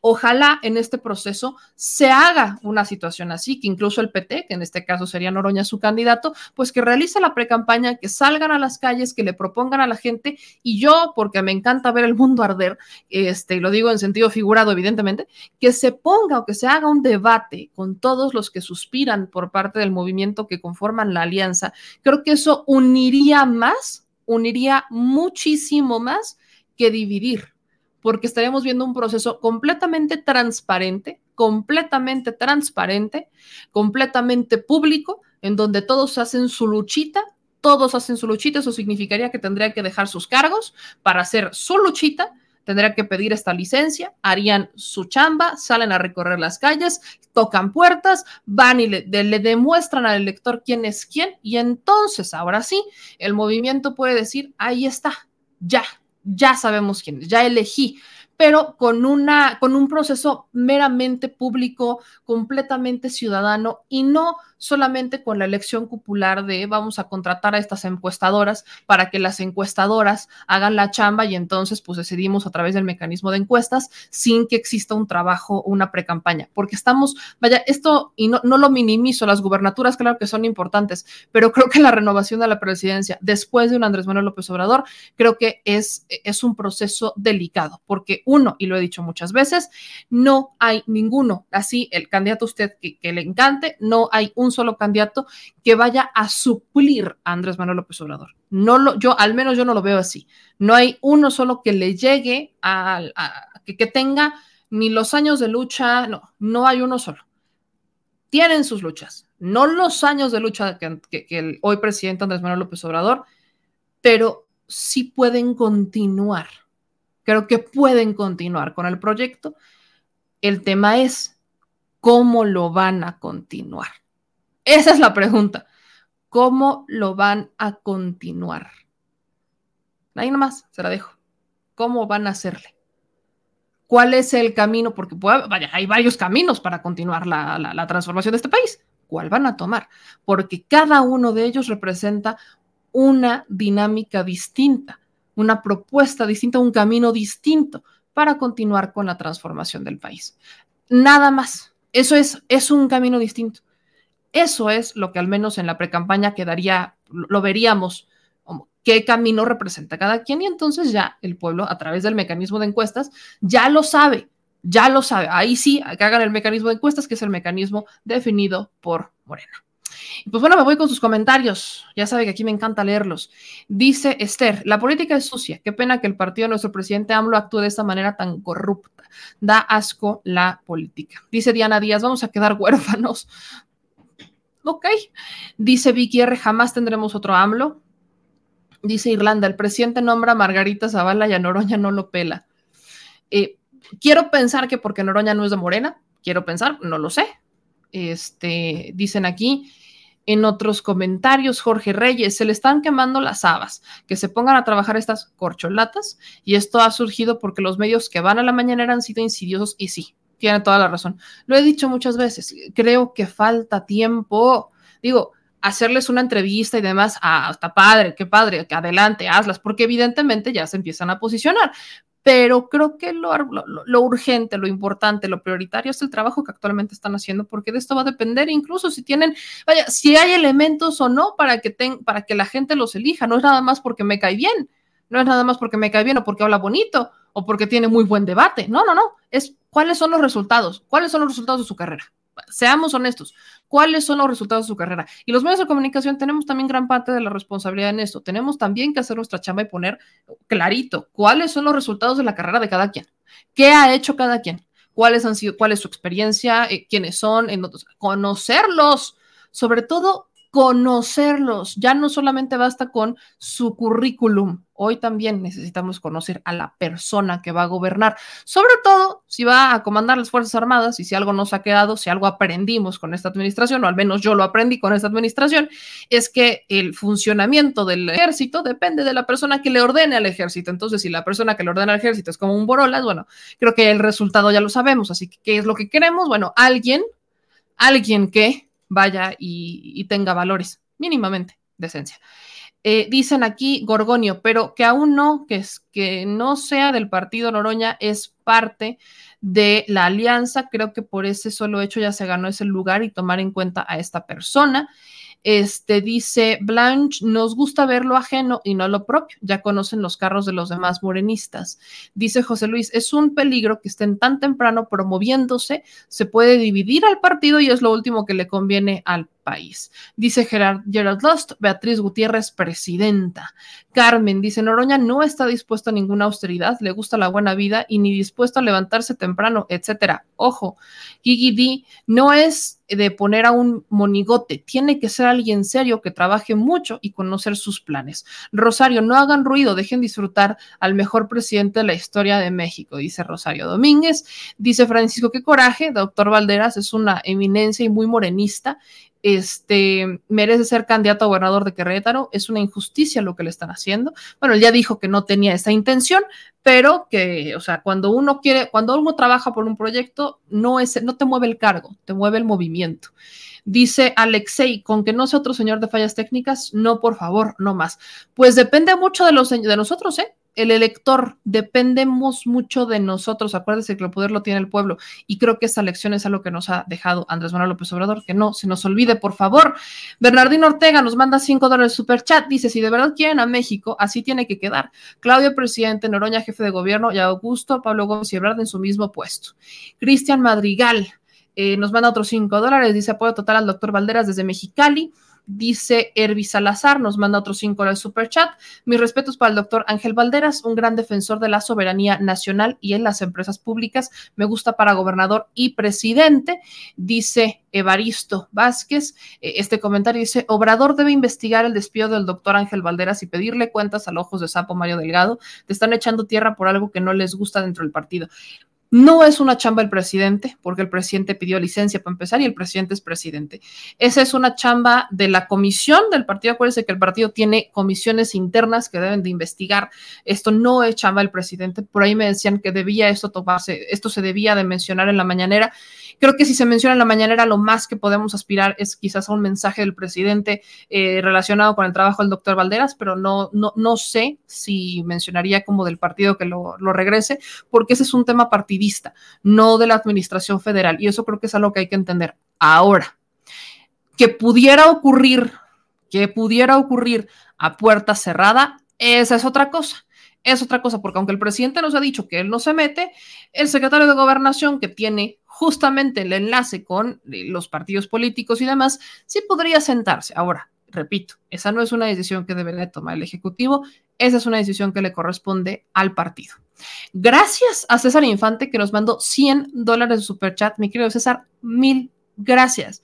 Mil gracias por este apoyo que nos das. De verdad, no, no, no tenemos cómo agradecérselos porque por supuesto que lo valoramos y por supuesto que ayuda en tiempos, en tiempos difíciles, diría yo. Solo lo voy a dejar así, tiempos difíciles, pero no nos echamos para atrás, siempre vamos echados para adelante y mil gracias César Infante. Acuérdese, mi gente, que todos los superchats que ustedes nos mandan, todos, y también los donativos que nos hacen llegar a través de nuestras cuentas bancarias, se van derechito a esta chile alcancía. Cada que la rellenamos, usted tiene la posibilidad de decidir, hacemos una tómbola, y usted decide ahora sigue a encuesta a dónde nos lanzamos y qué reportaje hacemos. Independientemente de eso, bueno, pues sí, estaremos yendo conforme nuestras posibilidades nos lo permitan y sobre todo este, nuestro, nuestro bolsillo nos lo permita, pues nos estaremos moviendo a otros lados, como por ejemplo lo vamos a hacer este esta semana, este fin de semana que nos vamos a Nuevo León. Tenemos mucho que retratar sobre el tema del agua, tenemos mucho que hablar sobre el tema del niño ángel, tenemos mucho que hablar sobre cierta, vaya, le decía, la revocación que propone el Partido Acción Nacional hacia Samuel García. Digo, va, todavía ni llega a un año de su gobierno, ya lo quieren correr. Entonces, si usted está en Monterrey, esté pendiente de las redes sociales porque le voy a estar avisando y me encantaría poder entrevistarle, me encantaría poder preguntarle qué es lo que opina de su gobernador, qué es lo que opina de su alcalde en tiempos en donde, uno, al alcalde le acaban de cachar unos contratillos para sus compadres de asignatura, ¿no? De, asignación directa para sus compadres que recién entregó este año, en donde yo, yo lo vi y justo quiero regresar para eso, para ver si al menos ya limpió la macroplaza, ya hablo de Colosio, al que tanto quieren levantar como candidato desde Movimiento Ciudadano, lo inflan mucho para la presidencia del 2024 y bueno, si no ha podido ni con su municipio, imagínense con un país entero. Entonces, quiero ir a hacerle estas preguntas a la gente, quiero ir a hablar con ustedes, quiero ir a escucharlos sobre todo, a las denuncias que tengan que hacer, que se puedan escuchar y particularmente retratar qué es lo que realmente está pasando con el agua que usted ha visto, le hemos dado seguimiento, así que estaremos buscando justamente conseguir esas notas este fin de semana en Nuevo León. Eh, aquí, muchas, muchas gracias. Dice eh, Mar, tranquila, es excelente en algunos temas, pero gobernador o presidente es otra cosa. Nos dice Ulises, me parece que Adán no ha mostrado todo su potencial, creo que será él. Saludos de Mexicali. Últimos comentarios, así que seamos, seamos precavidos, voy a intentar ser Este dice, ve al martes del jaguar, sí tengo muchas ganas de ir. Eh, Tomasa, ¿qué si hay infiltrados en Morena? Solo hay que ver lo que pasa en Tamaulipas. Los diputados de Morena renunciaron para blindar a cabeza de vaca. Lo platicábamos la semana pasada. Aguas con eso. Valderas para secretario de Energía, nos dicen acá. Este dice, Joel, se están tardando para la revocación. Yo soy de Apodaca, Nuevo León. Ese también, muchas gracias a José Eduardo Jiménez que nos manda 20 de super chat. Dice: Saludos, meme, 10 de mi madre que te admira mucho y 10 de tu servidor. Pues yo les mando un beso a tu madre, mi querido José Eduardo, y a ti también, mil gracias, como a toda la chilebanda que siempre está aquí al pie del cañón. Dice: Jeje, meme, soy Mario, por favor, hablo en serio, te quiero dar la información a ti, dame tu celular, por favor. Por correo electrónico, eh, disculpe que no este, que, no, vaya, muchas personas me dicen, es que ¿por qué no me das tu teléfono personal? Por cuestiones de seguridad uno aprende, digo, la, la mula no era lis, la risca, se, hicieron, se hizo a, punta de trancazos, entonces todo a mi correo electrónico y eventualmente pues ya eh, ahí estaremos este, compartiendo nuestros datos. Si efectivamente pues se ameritan, ya eso lo, eh, evaluamos conforme cada caso. Si estoy respondiendo a los correos, quienes ya les haya tocado que les respondiera un correo, avísenme y pongan en los comentarios porque luego no me creen, pero sí he estado respondiendo los correos electrónicos, solo que sí son bastantes, entonces aguánteme, téngame paciencia, ahorita antes de dormir me voy a aventar a responder otro tantito y ahí está apareciendo en pantalla. Por lo pronto ya nos vamos, yo le paso a recordar que tiene a disposición todas mis redes sociales, mi correo electrónico, mi Twitter, mi TikTok, aquí está apareciendo, arroba memeyamelca, arroba memeyamk en TikTok. En Facebook tenemos dos opciones informativas, memeyamel y al chile con memeyamel. También están nuestros dos Instagrams, memeyamelca y memeyca23 y las redes de nuestro portal damexico.news. Lean las notas que publicamos, síganos en Twitter, en donde también estamos transmitiendo en vivo, en Instagram Instagram en donde compartimos fotos de la mañanera que va a tomar este, nuestro fotógrafo Oscar Buitrón, que le mando un abrazote, un gran fotógrafo, y también va a encontrar ahí boletines, información y demás. Y también no se le olvide seguirnos en nuestro Facebook, en The Mexico News, Facebook. Ahí también estamos.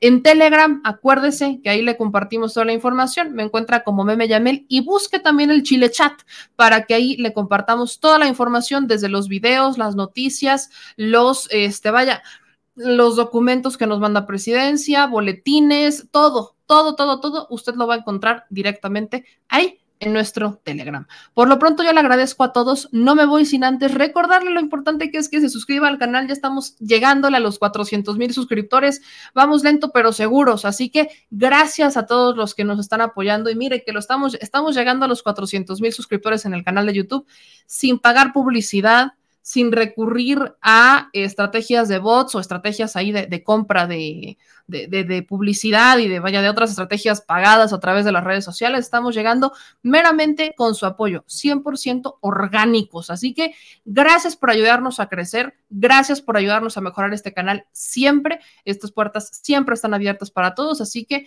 nos vemos mañana en el detrás de la mañanera. Yo le mando un beso así bien tronado. Y no se le olvide que también escucha nuestro podcast, exactamente lo mismo que usted puede ver aquí. Lo puede compartir por podcast para otro tipo de personas que dicen, no es que a mí no me gusta ver los programas, no me da tiempo y no sé qué. Bueno, pues tienen para escuchar el podcast, que si van manejando, que si va el taxi, que si va manejando el micro, para que deje de escuchar los mismos programas de siempre, que sí medio tan de la Patagonia. Entonces, usted tiene espacios y tiene formas. Apple Podcast, SoundCloud o Spotify. Ahí me encuentra en todos lados como Meme Yamel. Yo lo veo mañana, le mando un abrazote, descanse, un beso absolutamente a todas y a todas, a todos y a todas, a dama, damita, caballero, a mis amigos bellos, divinos y preciosos, mil, mil gracias a todas ustedes. Así que nos vemos, nos vemos mañana, que tengan un excelente día y ahorita respondo a algunos comentarios que me dejaron ahí.